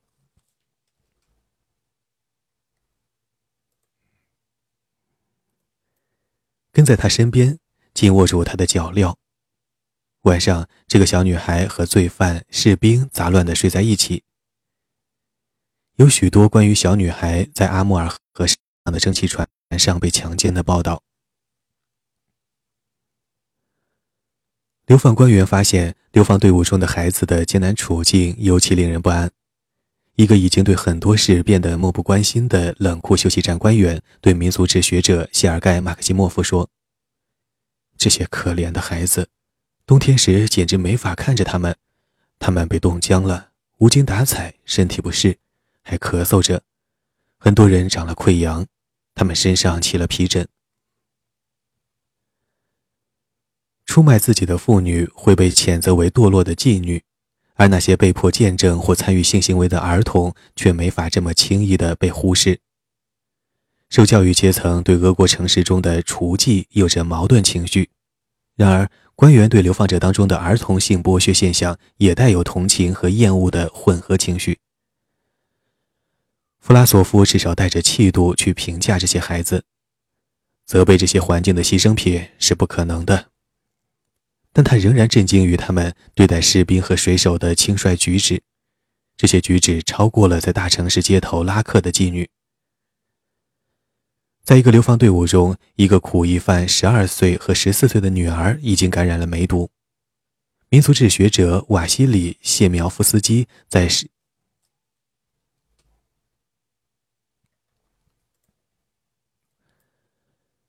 民族志学者瓦西里·谢苗夫斯基在1878年随500名流放者和家属前往勒拿金矿，其中有个11岁的男孩，他喝酒打牌，对妇女感兴趣；还有一个12岁的女孩，被这群罪犯视为共同财产。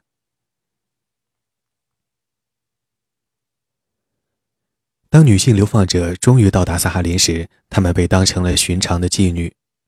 营地行政部门甚至组织出卖他们的身体。弗拉索夫在1871年访问过萨哈林后报告，当局已经把监狱里关押女性罪犯的地方变成了一个妓院。尽管他的报告受官方语言风格限制，但仍充斥着愤慨。只有那些在岛上犯了罪或不值得男人青睐的女性才得以在厨房工作，其余女性被用来满足需要，并让自己喝得烂醉。萨哈林岛流放女性的卖淫行为形成了一个将在随后几年中持续存在的模式。萨哈林的主任医师利昂尼德·帕杜布斯基医生注意到，一到达该岛，女性苦役犯就会被要求他们提供性服务的看守和士兵追逐和骚扰。如果这些妇女对地方当局的性本能有丝毫反抗，她们就会付出沉重的代价。她们每周会被拖到医院进行作为妓女的医疗检查，或者警卫会指控他们犯了一些子虚乌有的罪行。随后，他们会让他们去跟一个定居者一起住在某个偏僻的村庄里。这相当于判决他们蒙受最不受约束的卖淫行为，因为这些村庄通常有两到五名妇女，却有五十至六十名单身男性。帕杜布斯基对于这种嘲弄法律规定的目标的行为感到十分愤怒，他甚至遇到过这样一些案件：一对夫妻。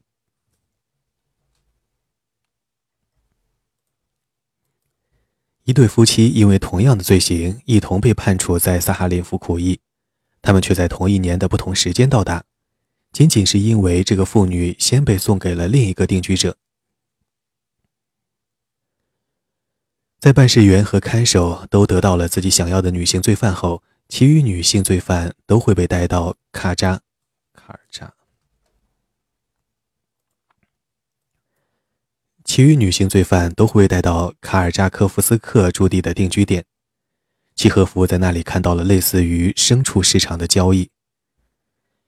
地区长官和当地行政部门的官员决定着那些定居流放者和农民可以得到一个女人。那些被选出来的人在约定的日子来到监狱，届时他们可以查看新来的女人。每个人都选得非常认真。用人性的态度对待这些朴素、年长和囚徒般的人，他们端详着，想要从他们的脸上推测出他们是哪个人。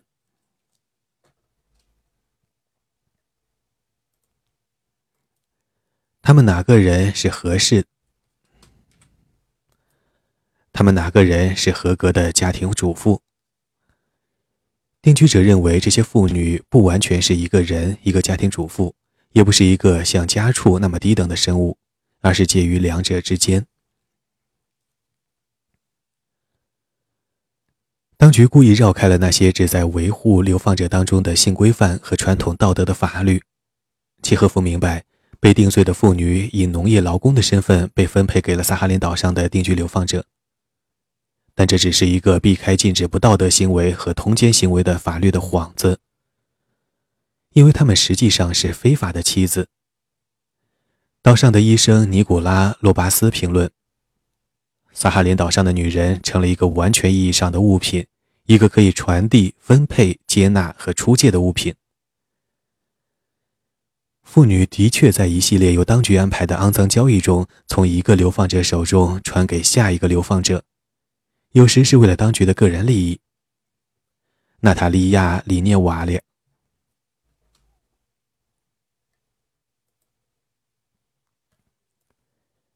娜塔莉亚·里涅瓦亚是少数几个识字的女性罪犯之一。她曾写下一封抗议她的。等一下，我妈回来了，我关一下门。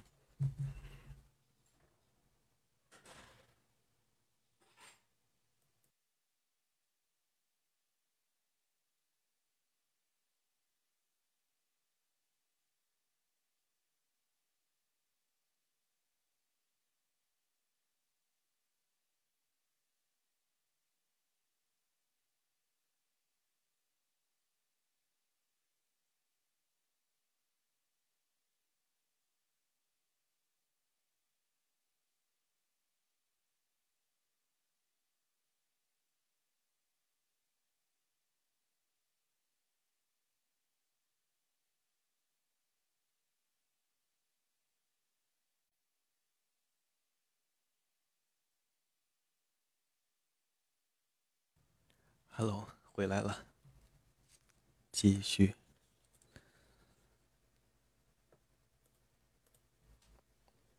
娜塔莉亚·里涅瓦亚是少数几个识字的女性罪犯之一。她曾写下一封抗议她的待遇的请愿书。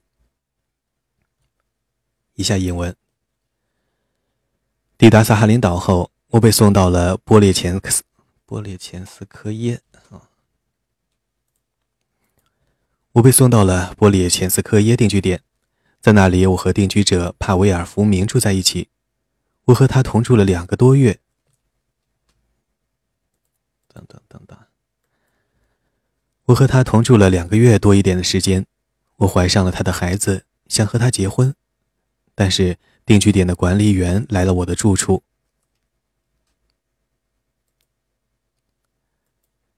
但是定居点的管理员来了我们的住处，由于某种原因，他不喜欢我们家的样子，他带我离开了帕维尔·福明，想把我交给另一个定居者。以上英文。路巴斯亲眼看到了可怕的场景：一个带着两个孩子的女人跪着祈求一名官员，请求他不要让她和一个流放者住在一起。而那两个受惊的孩子紧紧抓着他，边哭边颤抖。他的请求和泪水没有用，这个女人不得不服从。事实上，萨哈林的妇女成了囚犯的囚犯。出自这些商业和行政算计的大多数伴侣关系，都是对婚姻的肮脏。出自这些商业和行政算计的大多数伴侣关系，都是对婚姻的肮脏模仿。许多男女嫌弃自己的同居者，跟对方一直是陌生人。即使在同一屋檐下生活了许多年，他们也不知道对方的年龄，他们来自俄国的哪个地方，以及他们源于复明的姓，以及他们源于他他们来自哪个地方。以及他们源于复明的姓。妇女在没有正式婚姻关系的情况下，经过很多男人的手。一个女人和一个定居者一起生活了三年，给她生了两个孩子。当这个男人决定搬到弗拉迪沃斯托克时，他只是把她交给了另一个男人。我有一个女人，如果你愿意，你可以留下她。一些妇女逃离了那些虐待且剥削他们。哦哦，没有一些妇女逃离了那些虐待且剥削他们，他们却不得不与其同居的定居者。在当局看来，他们这是在拒绝当局为带来妇女的福祉和道德改善所付出的努力，因此当局不赞同他们的这种做法。他们不可避免的会被逮捕，随后通常会被单独监禁一段时间，然后被送到更偏远的定居点。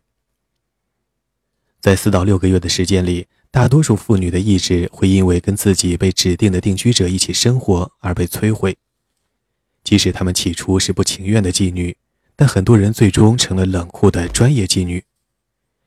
一些定居者会快速花掉女性流放者带到萨哈林岛的钱或物品，然后逼迫她去卖淫，而且经常是用拳头逼迫。卖淫为某些同居定居者，同定居者。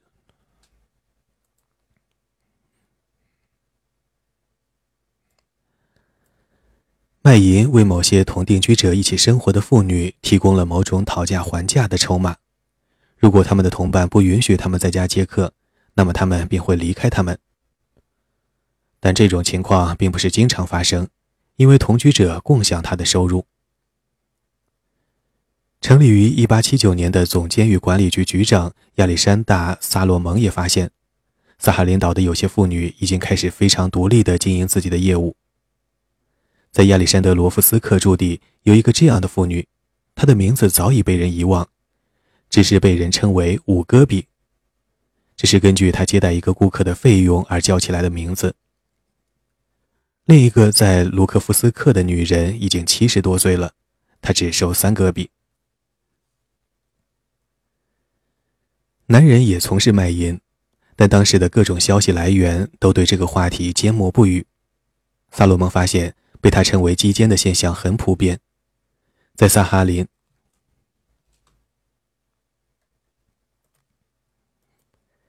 在研究萨哈林的植物时，植物学家安德烈·克拉斯诺夫说：“妇女的缺失以及监狱里的过度拥挤，形成了一种在俄国各个刑法堡很常见的腐败根源。”克拉斯诺夫把同性恋东方化，东方化为。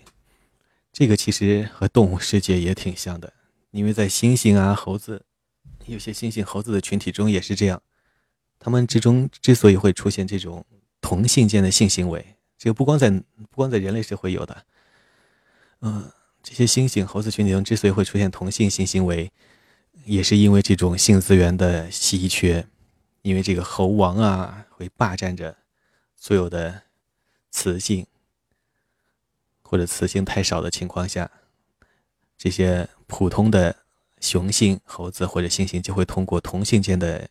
性行为来进行这种，书上写的是操练，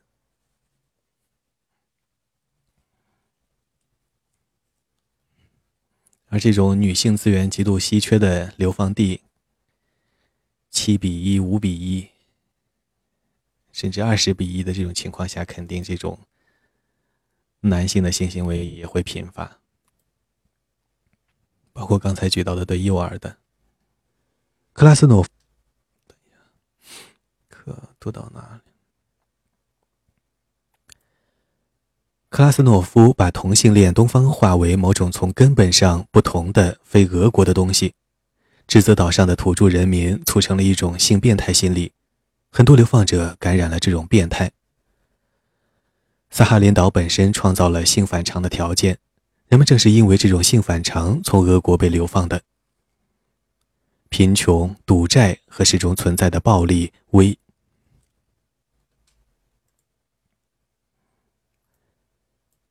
贫穷、赌债和始终存在的暴力威胁，驱使着一些男人出卖自己。多罗舍维奇曾提及萨哈林岛上的无耻之徒，不可能比这更堕落了。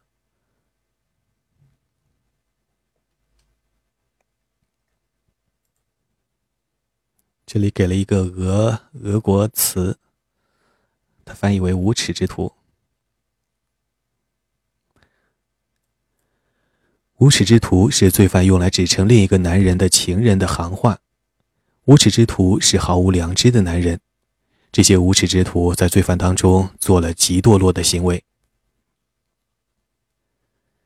在亚历山德罗夫斯克医院里，洛巴斯治疗着因为这种极奸行为感染了梅毒的年轻男孩。然而，爱情有时也在……这应该多停顿一下。然而，爱情有时也在道德败坏和野蛮残酷的环境中滋生。亚德林采夫回忆起了一个唐璜，他的头发涂着油脂梳向后面，他手里拿着花，在监狱走廊里追求女性罪犯。萨哈林的一些罪犯变得非常依恋他们的伴侣，他们会寻衅以延长自己的监禁时间，以免自己被释放回大陆而与他们分离。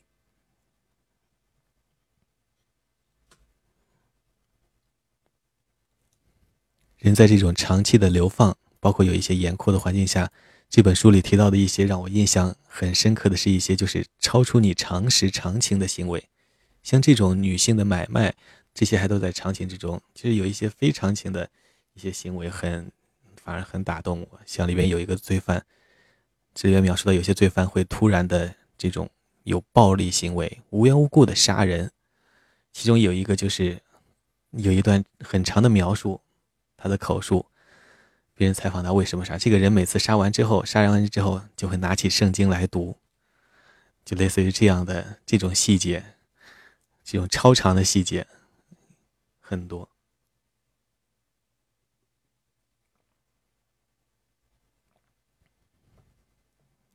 这个有点跑题，就是突然刚刚想到这个，接着。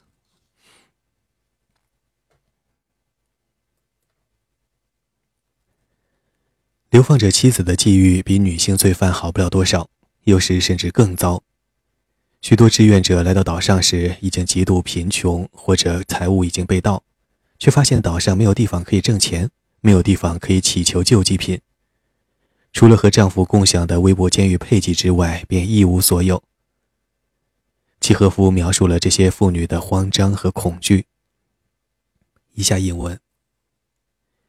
一名自由的妇女刚到达岛。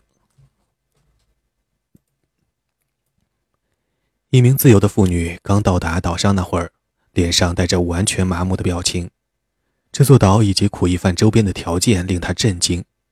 她会绝望地说：“在她赶往丈夫身边时，她没有自欺欺人，也预想了最坏的情形。但是现实其实比所有的预想都可怕。她日日夜夜的哭泣，为逝者唱哀歌，为被她抛弃的亲，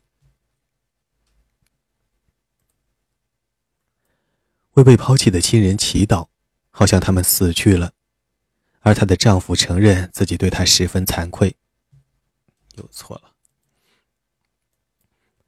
而她的丈夫承认自己对她十分愧疚，忧郁的坐在那里，但突然间他清醒过来，开始打她、辱骂她，指责她为什么到这儿来。以上引文。萨洛蒙于1898年到访过萨哈林，画了一幅关于分散在岛上的流放定居点的凄凉画作。大多数定居者的住所都盖得很糟糕。屋内缺少日常用具，也没有家务井井有条的任何表象。他们是国家想象中有操守的家庭生活和家的可怜仿制品。他们不那么像农家小屋，更像是小牢房。契诃夫言辞抨击了这些家庭所处的植物人般的悲惨境遇。在同一个地方，角落里有几个儿童和三两个。岛上的物资和日常用品肯定和在这个东西伯利亚、西西伯利亚应该差距很大，因为全都要靠船运过去，或者当地人手工做吧。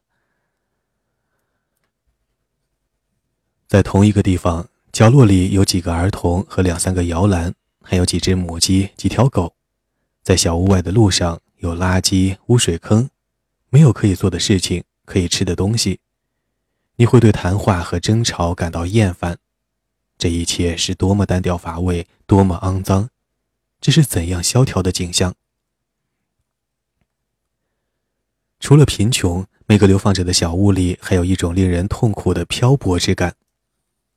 以下引文：没有祖父祖母，没有从祖上传下的圣像或家具，因此家庭缺乏过去，缺乏传统，好像这家人不是生活在自己家里，而是生活在营房里。或者好像他们是刚刚到达这里，来不及安定下来。在冬天的傍晚，听不到猫叫声，听不到蟋蟀叫声。重要的是，这不是他们的故土。以上引文，我记得《耳语者》里，《耳语者》里提到，你不要送这个了，这个全部都给了喜马拉雅了。《耳语者》里提到。苏联最开始在改造新人、改造人的灵魂的时候，那些能够在小孩子身上、在家庭里维持着这种传统的一些信仰的，东正教信仰的、基督信仰的，主要取决于那些老保老老奶奶自己的姥姥奶奶，是他们在私下里偷偷的给自己的小家里的小孩子传承了这种信仰。还有一些保姆。接着录。因缺乏小屋，有些人不得不住在萨哈林杜尔驻地的已婚营房里。住在这种早就该拆除的不堪建筑内，他们的生活境况更凄凉。在一个牢房里，契诃夫看到了六对夫妇，包括六位自由的妇女和十六个孩子。他沉思地说：“从这些粗陋的住处及其条件来看。”在那里，十五六岁的少女不得不和苦役犯并排睡在一起。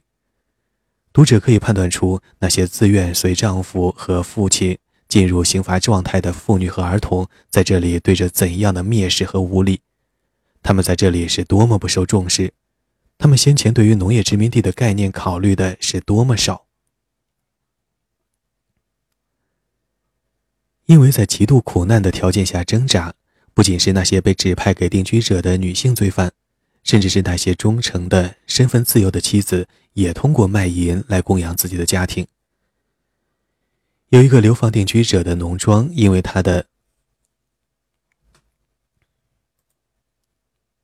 好像快完了吧？应该我看一下，哦，没有，哦，快完了，不过也还有一些。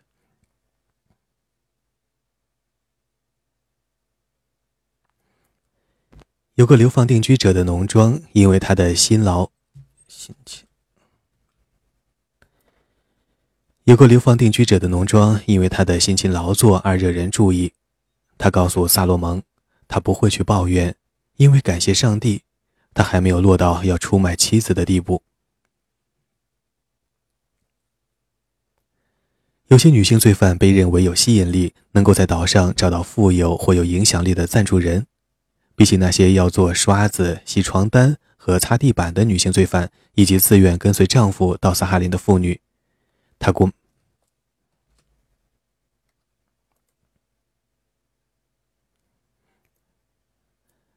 他们过得好多了。有些妇女承诺提供性服务、家务劳动乃至伴侣关系，这样他们成了官员的聘，这样他们成了官员的姘头，这样他们就可以避免萨哈林岛上最糟糕的事发生在自己身上。一八七零年秋，几名女苦役犯被送到萨哈林的萨尔萨科夫驻地。帕夫卢申中尉为自己挑了。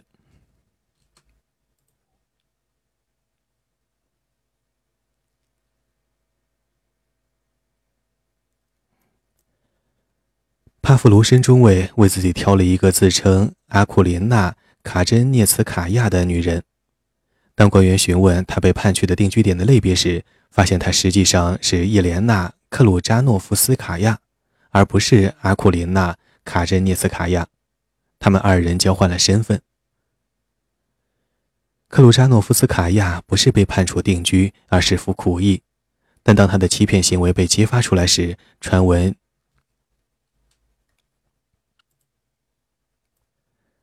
传闻他已赢得了帕夫鲁申的支持，在当局收到将这些妇女。包括克鲁扎诺夫斯卡娅分配到刑罚工厂的指示时，帕夫卢申安排他在科尔萨科夫驻地的医院工作，但他其实仍旧只是他的姘头。这种交换身份也很多，有些人因为无知而被别人交换了身份，给了他在路上给了他一点好处，但是另一个人的身份的刑罚其实非常的多。有些人因为无知和没文化。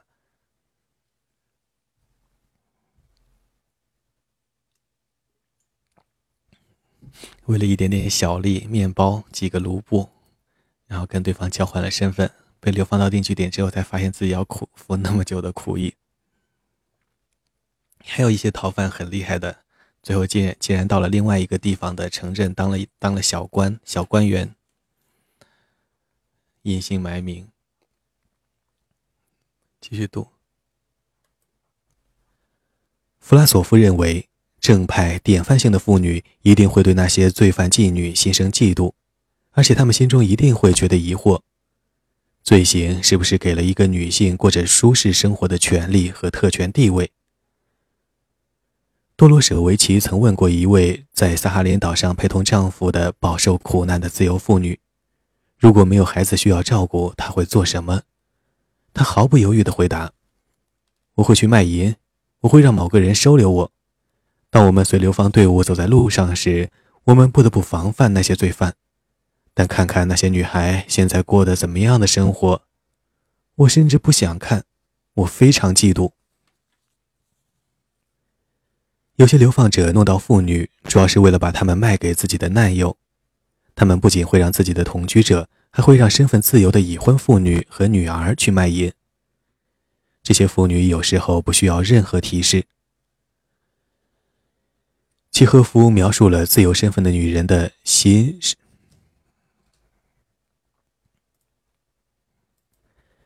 契诃夫描述了自由身份的女人的心是如何随着时间流逝而变得冷酷的，而且他得出结论：在萨哈林岛上，如果有着敏感的感情、敏感的情感，如果有着敏感的情感，你永远不会有足够的食物。他会去用我的身体赚取五戈比或十戈比小钱。其中某个人是这么说的：一些妇女也会在女儿十二岁时开始出卖他们。有一个好看的妻子和一个女儿的人可以在这里过上体面的生活。一个流放者向德里尔解释，而且不需要为家畜而费心。萨哈林的指挥官 A.I. 吉尼尔对刑法殖民地的早期发展充满信心，确信未来最终在于流放者的孩子们。以下引文：对妻子和孩子的关心可以培养出勤劳和节俭，因为惩罚可能会将他们与家人分开或损害他们的农场，所以他们会仔细权衡自己的行动，控制自己的不良冲动。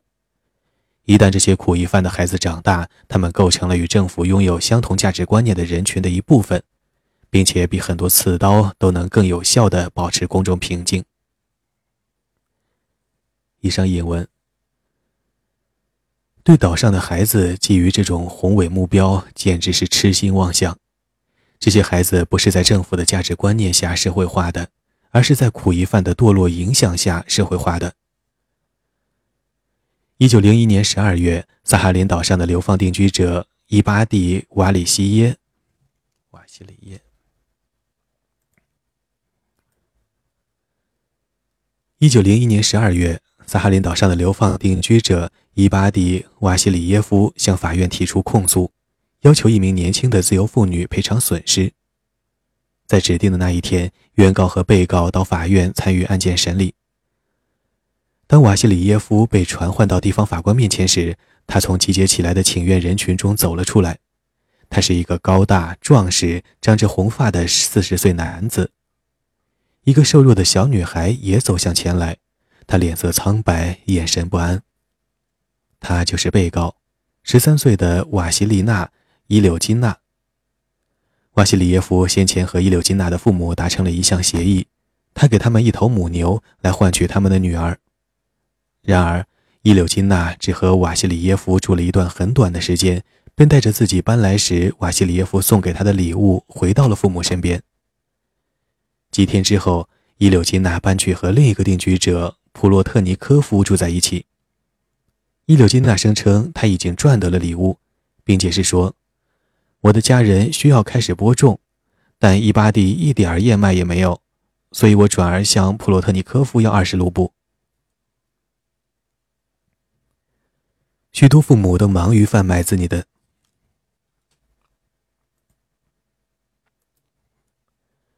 许多父母都忙于贩卖自己的子女。弗拉索夫注意到，到达萨哈林岛的母亲已经因为前往该岛的旅程而变得非常堕落。他们愿意出卖自己的孩子来换取一夸脱酒。当英国探险家查尔斯·亨利·霍斯于1903年来到萨哈林岛时，他对父亲用女儿做交易时的轻松淡然感到震惊。他还声称。岛上没有一个九岁以上的女孩是处女。这很可能是有些夸张，不过确实有八岁那么小的女孩与成年男子同居的情况。德利尔在亚历山德罗夫斯克驻地的医院里发现一个九岁女孩的生殖器上已经有梅毒症状。流放定居点为流放地的儿童提供了一种有问题的教育。契诃夫在某个村子的定居者小屋里看到了一个独自在家的小男孩，他同这个小男孩谈了起来。以下引文：你父亲的名字叫什么？我不知道。你不知道，这是什么意思？你和你的父亲生活在一起，你却不知道他的名字，真不害臊。他不是我的亲生父亲。他不是你的亲生父亲。这是什么意思？他和我妈住在一起。你的母亲是已婚还是个寡妇？寡妇，她是因为她的丈夫来到这里。因为她的丈夫，这是什么意思？他他杀了她。你记得你的父亲吗？不，我不记得。我是个私生子，妈妈在卡拉的时候生下了我。以上引文，霍斯亲眼看到孩子们四周有着公然的恶行和毫无廉耻的卖淫场面。非法同居这种游戏在男女混合制学校中非常时髦。孩子们会扮演流浪者表演纵火和处私刑的场景。我会是和你住在一起的女人我们会一起去定居点。一个年龄很小的女孩胡说着我会割破你的喉咙。一个男孩威胁道。无论国家喜欢的设想是怎样的，萨哈林岛上的人们会把孩子们称作正在成长的新一代苦役犯。当然，被贫困、绝望的流放者抚养的孩子的问题，并不局限于萨哈林岛。事实上，那些负责客观的评估流放制度的官员一直都明白，流放制度对罪犯的孩子具有破坏性影响。十九世纪八十年代，流放革命者弗拉基米尔克罗连科写作的关于西伯利亚流放的短篇故事，拥有十分广泛的读者群体。其中讲到了被自己的流放父母引入犯罪之途的孩子们的故事。然而，在萨哈林岛，儿童的堕落问题尤其严峻。萨哈林的孩子在盗窃、掩饰和暴力方面的密谋才华超越了他们的年龄，他们的存在穿插了关于流放制度的改造特性的官方说法。穿插，哦，读错了，拆穿。他们的存在拆穿了关于流放制度的改造特性的官方说法，拆穿了所谓的专制政权声称的家长式统治。到访萨哈林岛的人对定居者及其家人的生活条件普遍感到震惊。一位护士在一封私人信件中表达了对岛上的性堕落水平的厌恶。上帝上帝你无法想象这里发生了什么彻底的淫乱。我看护着十五岁十七岁十九岁的女孩她们从十二岁就开始有性行为。现在她们离不开伏特加污言秽语。要是在圣彼得堡的人知道这里的苦役是什么样就好了。然而到十九世纪末，圣彼得堡当局已经很清楚岛上家庭的生活境况。随着这个刑罚殖民地开始成型，官方对于萨哈林的热情逐渐消失。总监与管理局局长米哈伊尔·加尔金·弗拉斯科伊在一八八一年到访过该岛，他当时认为有理由乐观看待流放定居者的前景。亚历山德罗夫斯克驻地的定居者乌舍，以其干净和整洁闻名。岛上的农业似乎正蓬勃发展，他视察过的学校和医院都秩序井然。加尔金弗拉斯科伊看了他想看的东西，而且他绝对不是唯一一个对萨哈林岛流放者的严峻处境视而不见的高级官员。当契诃夫在九年后访问该岛时他出席了普里阿莫尔斯克总督安德烈科尔夫举行的正式晚宴。这个整个东西伯利亚最高级的官员向人们发表了简短的讲话。他宣称在萨哈林我确信那些不幸的人生活的比在俄国甚至欧洲的任何地方都好。契诃夫用饥饿女性流放者当中盛行的卖淫和残酷的肉刑来化解科尔夫哄骗性的称颂。俄国没能建立一个可以自我维持的刑罚殖民地，萨哈林岛的流放人口中极低的生育率证明了这一点。这里的生育率甚至不及俄国欧洲部分的一半。对于萨哈林岛上的母亲来说，孩子常常只不过是又一张需要吃饭的嘴。契诃夫观察到。每个新生儿的诞生都不会得到家庭成员的热烈欢迎。他们不会在摇篮边哼唱摇篮曲而只会说出不祥的悲叹。父母会说没有什么食物可以喂养孩子。孩子在撒哈林岛上永远学不到任何有价值的东西。如果仁慈的上帝尽快把他们带走那是再好不过的事情。流放人口数量只是因为一年一度新融入的罪犯而增加。流放者的苦役刑期期满之后会被释放到定居点此时他们资源不足身处恶劣不适于居住的气候条件中。定居者要开发原始的泰加林建立可持续运作的农庄这样的任务远比服苦役困难得多。萨哈林岛的非自愿殖民者孤单贫穷欠国家债务配备的工具粗糙。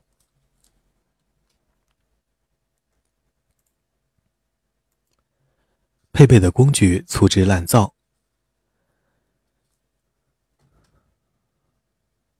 哎，读错了。这样的任务远比服苦役困难的多。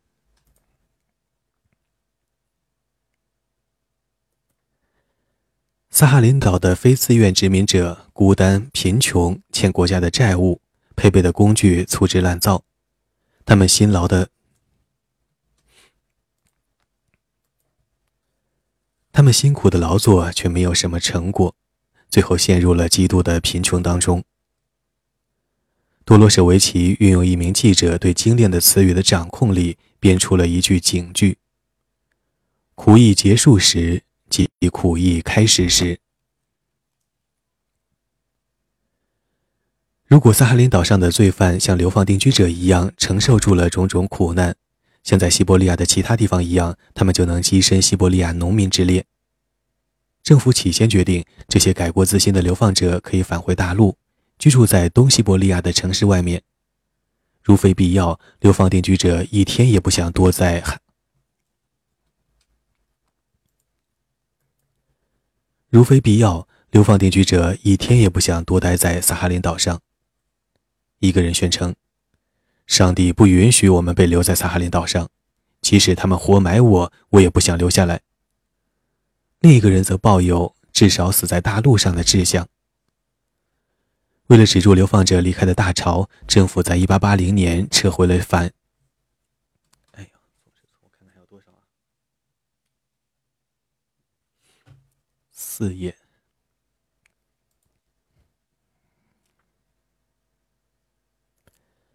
为了止住流放者离开的大潮，政府在1880年撤回了允许返回大陆的权利，迫使他们在岛上从事农业生活。直到他们还清了自己欠下的国家补贴。从1894年起，当这种限制被取消后，返回俄国的人数每年都在猛增，从1894年的220人到1898年的2000人。仅在1899年，萨哈林岛上就有760个农场被抛弃了，被遗弃了。仅在1899年，萨哈林岛上就有760个农场被遗弃了。总监与管理员承认，这是一场定居者和农民的大规模迁移。契诃夫在1890年10月离开了萨哈林，带着许多不愉快的回忆。现在我能够细细回顾它，萨哈林岛对于我来说就像一座地狱。契诃夫记述萨哈林之行的文字的出版，引发了一场严峻的社会丑闻。政府因而成立了一个秘密委员会，讨论刑罚殖民地的未来，并对该岛的情况发起一系列调查。随着道德败坏、性剥削和家庭腐化的证据不断涌现出来，西伯利亚管理者放弃了萨哈林岛用来改造罪犯或用来安置一批稳定的人口的说辞。帕多布斯基医生详细记述了岛上妇女和儿童的情况。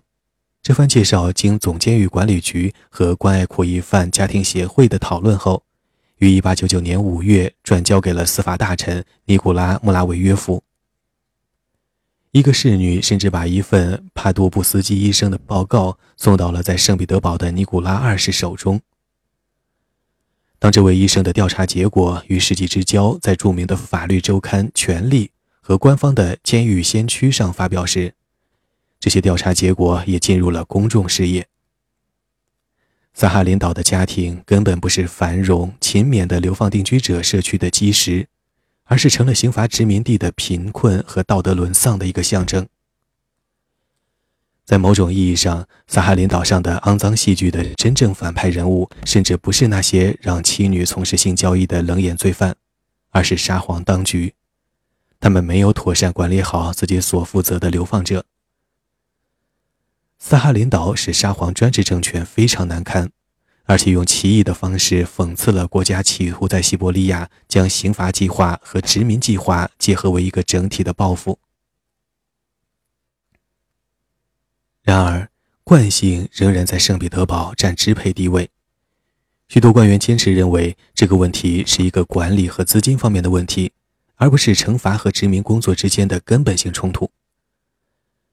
萨洛蒙在1898年访问该岛时，试图发出积极的论调，但他不得不去消除关于该刑罚殖民地即将关闭的传言。他向萨哈林岛上的官员保证，一个自1879年以来已经投入了超过两千万卢布的项目，不会简单的就被抛弃了。岛上的缺点需要通过辛勤的工作来解决。但是萨洛夫承认，哎，你读到这里就会想起，想起现在的新疆。但是萨洛蒙承认，情势会给人们留下不良。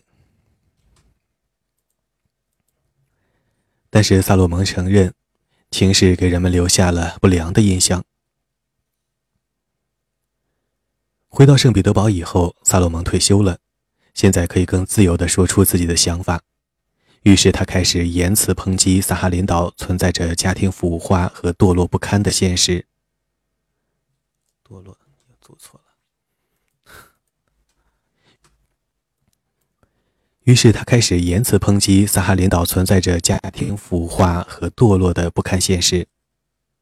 监狱是破坏性的。不仅是对道德上易受影响的人来说是这样，对于那些原来的罪行是纯粹常规性质的人来说也是如此。比如违反军纪的人，岛上仅有的真正的行当，行当。比如违反军纪的人，岛上仅有的真正的行当是赌博、伏特加和卖淫。他总结道，在萨哈林岛刑罚殖民地，改造是毫无疑问的。这个是个讽刺喽，反讽，他是说把好人改造为坏人，把普通罪犯改造改造成更堕落的罪犯。这个赌博在这个刑罚地和这个流放者中也是非常非常盛行的。有些人会把自己所有的财产、身上的衣服都拿去赌博，这种看似非常非理性的行为。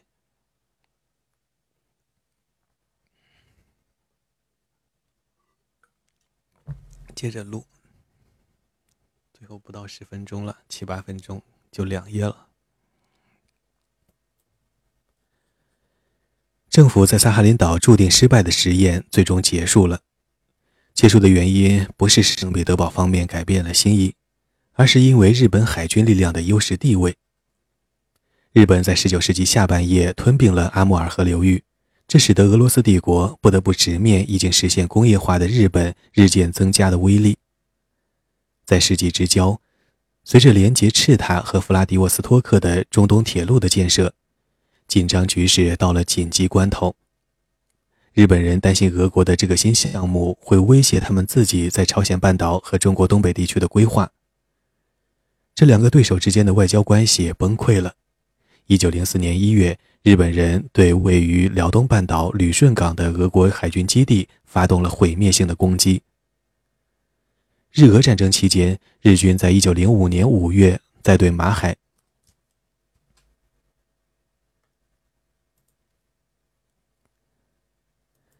在对马海战中摧毁了俄国舰，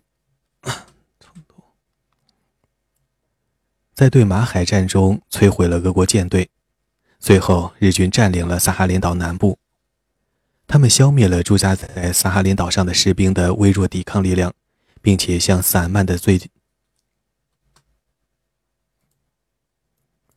并且向散漫的罪犯定居者承诺，如果他们与入侵者作战，他们就会被赦免。那年夏天。在南部的日本部队和在北部的俄国当局一起看管着一场从新发殖民地到俄国大陆的混乱野蛮的转移。大约七千六百名男人、妇女和儿童被粗鲁地抛弃在萨哈林岛对面的德卡特。德卡特里，对，被粗被粗鲁地抛弃在萨哈林岛对面的德卡斯特里海湾的海岸。然后，他们不得不穿过六十千米几乎不可穿行的泰加林，到达最近的马连斯克定居点。第二年，他们被关押在营房里，最后被分散到了外贝加尔地区。一九零六年七月一日，俄国政府终于废除了萨哈林岛上的刑罚殖民地。没有什么比散布在萨哈林岛荒凉墓地里的坟墓更能雄辩地控诉萨哈林岛刑罚殖民地的失败了。位于南部海岸的科尔萨科夫驻地的墓地，挨着一个当风、没有树木且俯瞰着定居点的山丘。当多罗舍维奇在1897年来到萨哈林时，他无意中在墓地里遇到了一场为流放定居者举行的简易葬礼。这个人曾见证过萨哈林岛生活的极端。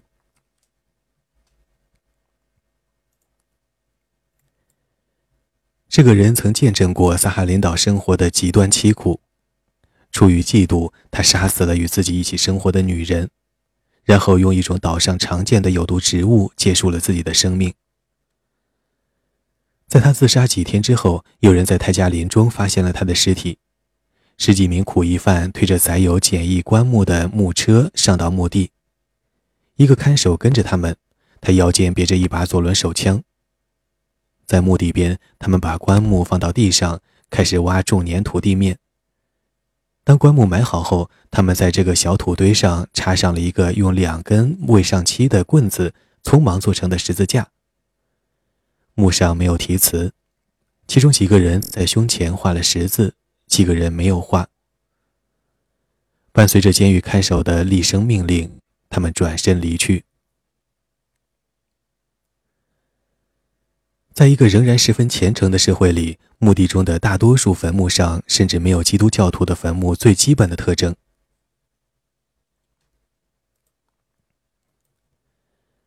在一个仍然十分虔诚的社会里，墓地中的大多数坟墓上甚至没有基督教徒的坟墓的最基本的象征。在坟墓上安插的十字架被拔出来了，或者被折断了，仅剩一根可怜的木棍立在泥土中。多罗舍维奇发现自己站在一个个坟墓之间，但这些坟墓却只不过是光秃秃的土堆。一个流放者解释：“定居者收集起了这些十字架，用作用作柴柴火。定居者收集起了这些十字架，用作柴火。他们太懒了，不愿走进泰加林里，所以他们把十字架从这里拖了出来。”现在这个十字架的中心有一个洞，那里原来刻着一个圣像。有人把这个圣像从十字架上挖了出来。流放者说：“为了几个用来打……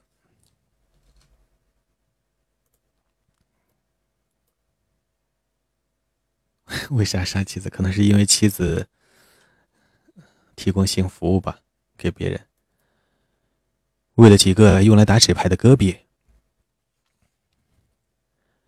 墓地里还有一个年轻妇女的坟墓，她是一名来自圣彼得堡的教师，名叫纳乌纳乌莫娃，名叫纳乌莫娃。她放弃了在首都的生活，来到了萨哈林岛，在这里建立了岛上第一家孤儿院。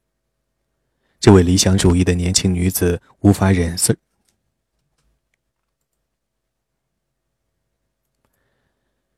这位理想主义的年轻女子无法忍受萨哈林岛上的印星厂。哎呦，又读跑偏了。这位理想主义的年轻女子无法忍受萨哈林岛上的硬心肠、精神腐化、对邻人遭遇的漠不关心。她也无法忍受她与萨哈林岛官员的抗争。他们对自己的事业充满敌意。她更不能忍受刑罚殖民地的气氛，所以开枪自杀了。标志着纳乌莫娃的坟墓的十字架也被拔了起来，而陪同多罗舍维奇的流放者也没能找到他确切的安葬地方，尽管他被埋葬了还不到两年。普里阿穆尔斯克总督曾送去一个非常漂亮的铁花冠，还带有一个刻有美丽铭文的青铜匾，以代替被盗的十字架。然而，当地官员。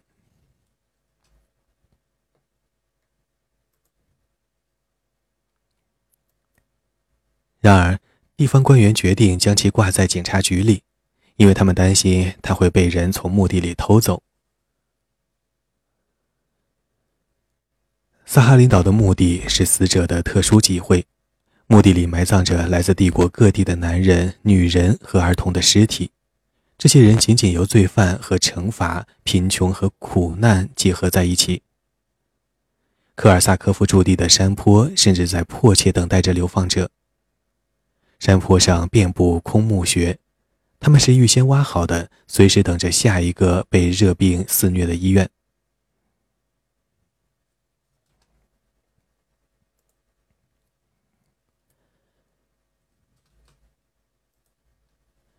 但他们是预先挖，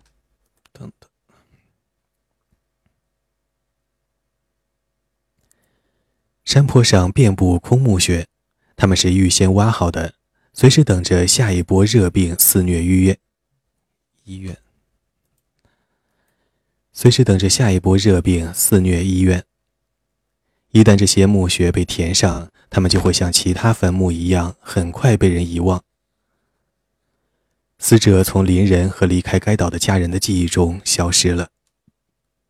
流放者从未用一个真正社区的纪念性仪式来神圣化这些墓地。对于许多流放者而言，在他们的苍凉生活的阴影中，死亡没有那么重要。如同国家对萨哈林刑罚殖民地的计划一样，这些坟墓也了无踪迹地没于地下。以上是本书第十章，萨哈林岛。欢迎继续收听第十一章，鞭打。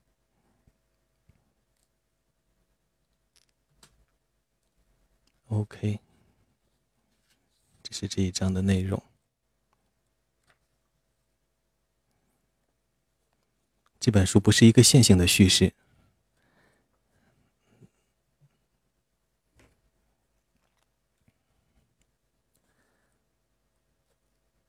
每一章都是讲述这个流放制度的一个侧面，流放的起源、路途中的行进、当地的造反、当地的逃跑、当地的自由主义、当地的妇女，以及这个当地的苦役。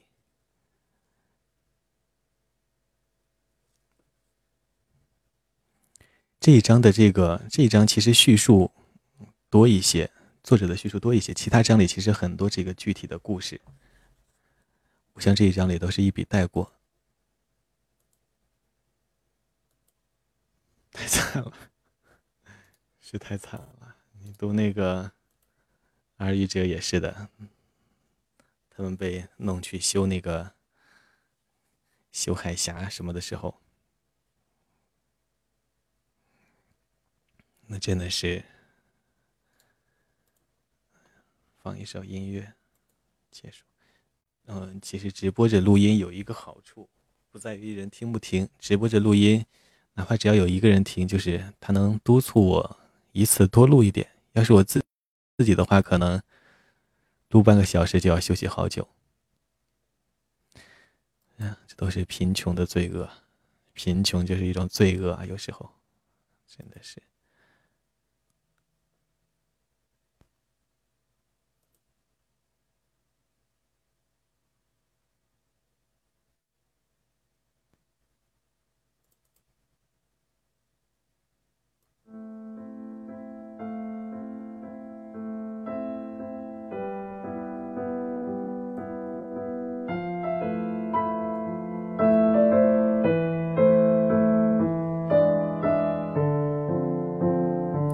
应该找一首俄语歌曲听吗？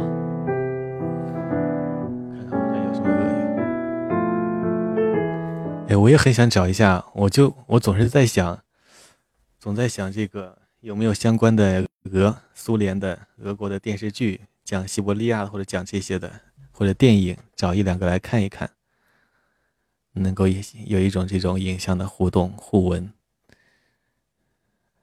让我印象更深一点。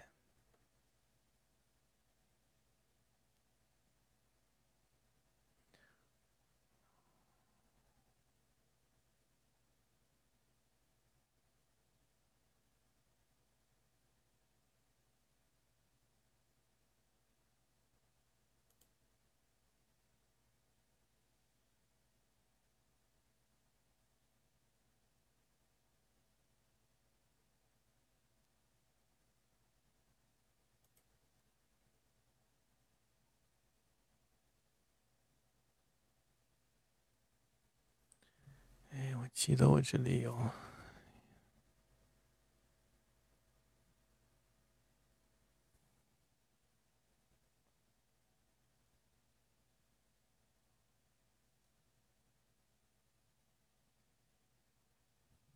小米现在就是和你，主要是和你和你小孩子在家里。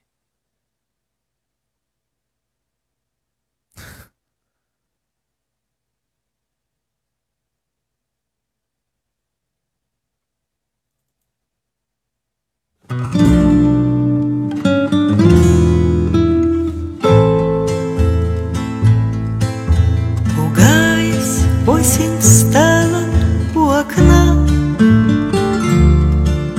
Не верится последнее свидание.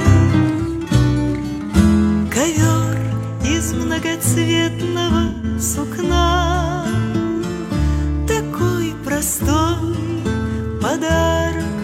расставанию.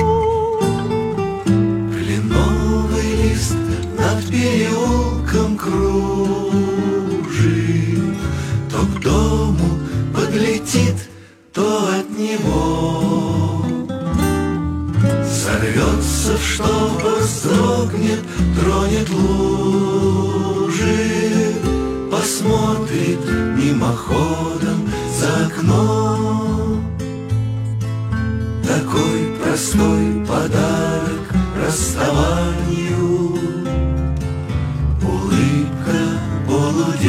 бледного лица.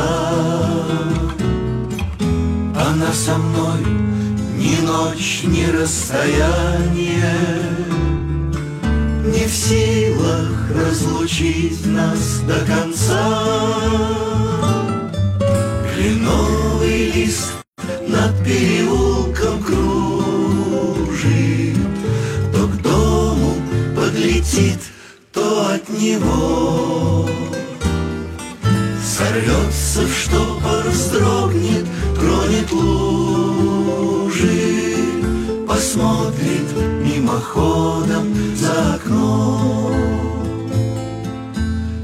со мной, когда рассвет дымится. Она со мной, когда погас закат. Она в траве и в воздухе струится, И ветром залетает старый сад. Кленовый лист над переулком круг.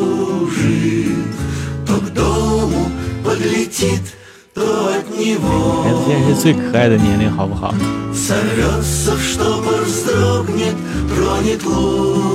当然也比较皮的时候了。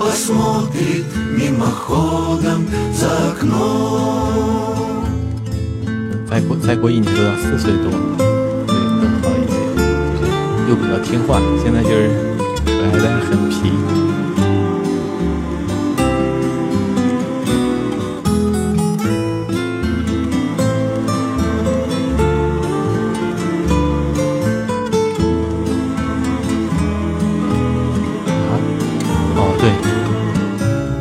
听我直播的时候，他是两岁，可是都两年过去了，是一八年。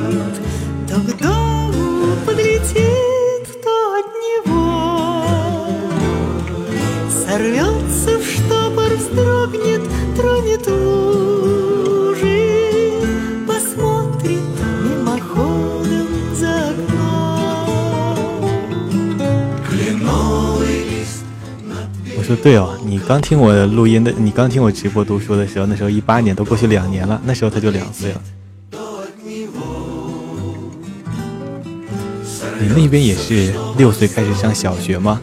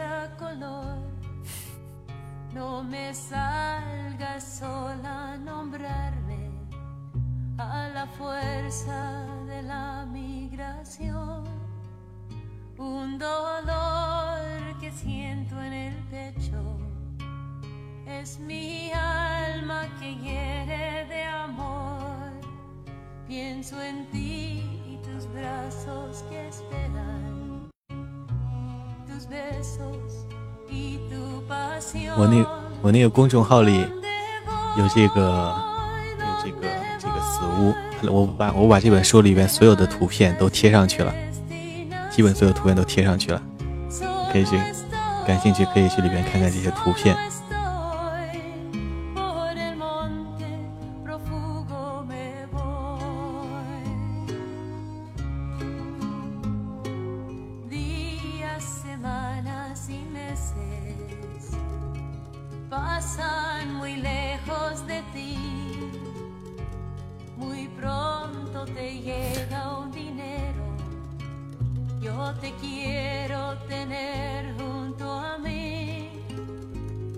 trabajo me llena las horas, tu risa no puede.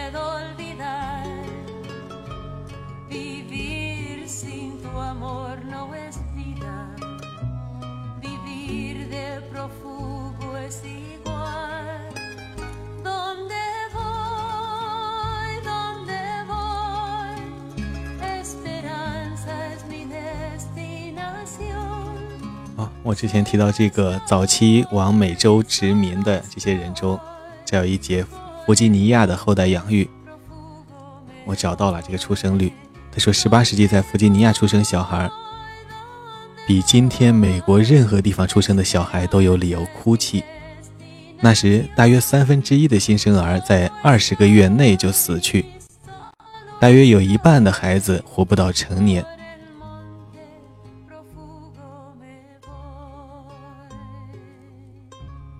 死亡率好高啊！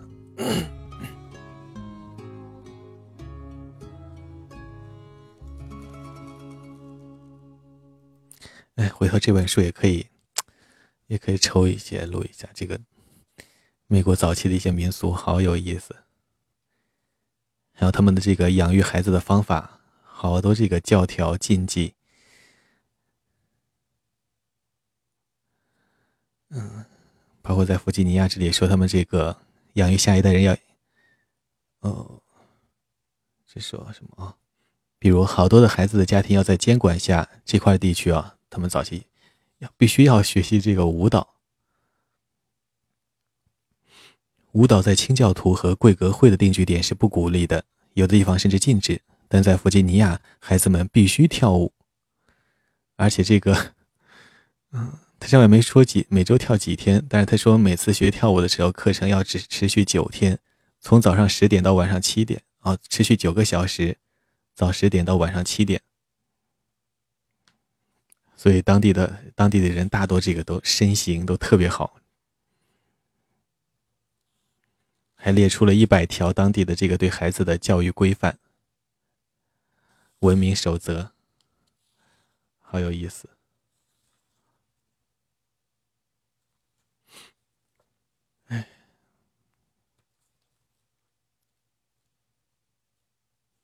前几天我在群里分享了那个，那个他们的这个性禁忌嘛，这个说什么猪生了一个有一个只有一只眼睛的人，然后就说那个生了一只眼睛的猪是被他强奸了，和猪发生了性行为，就把他给杀掉了。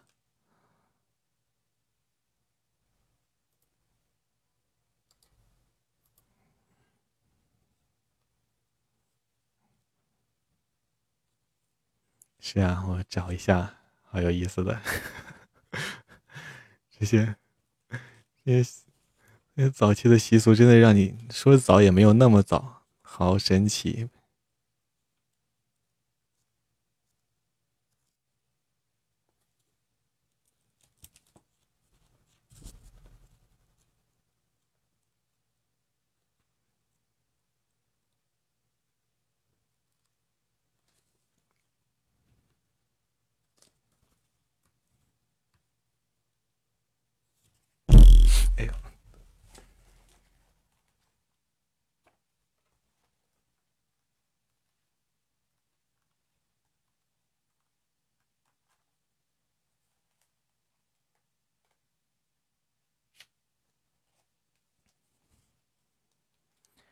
图片在那个公众号里啊，它有这个死屋，你去历史文件里找一找，发了好多篇，任何一篇里都有，它的末尾都有，我附了，我把这个图片都附上去了。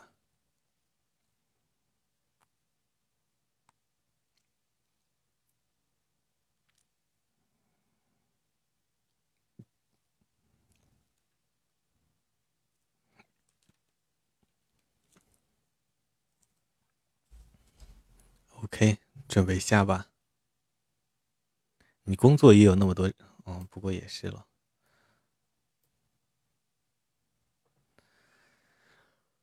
OK，下了，我关了，拜拜。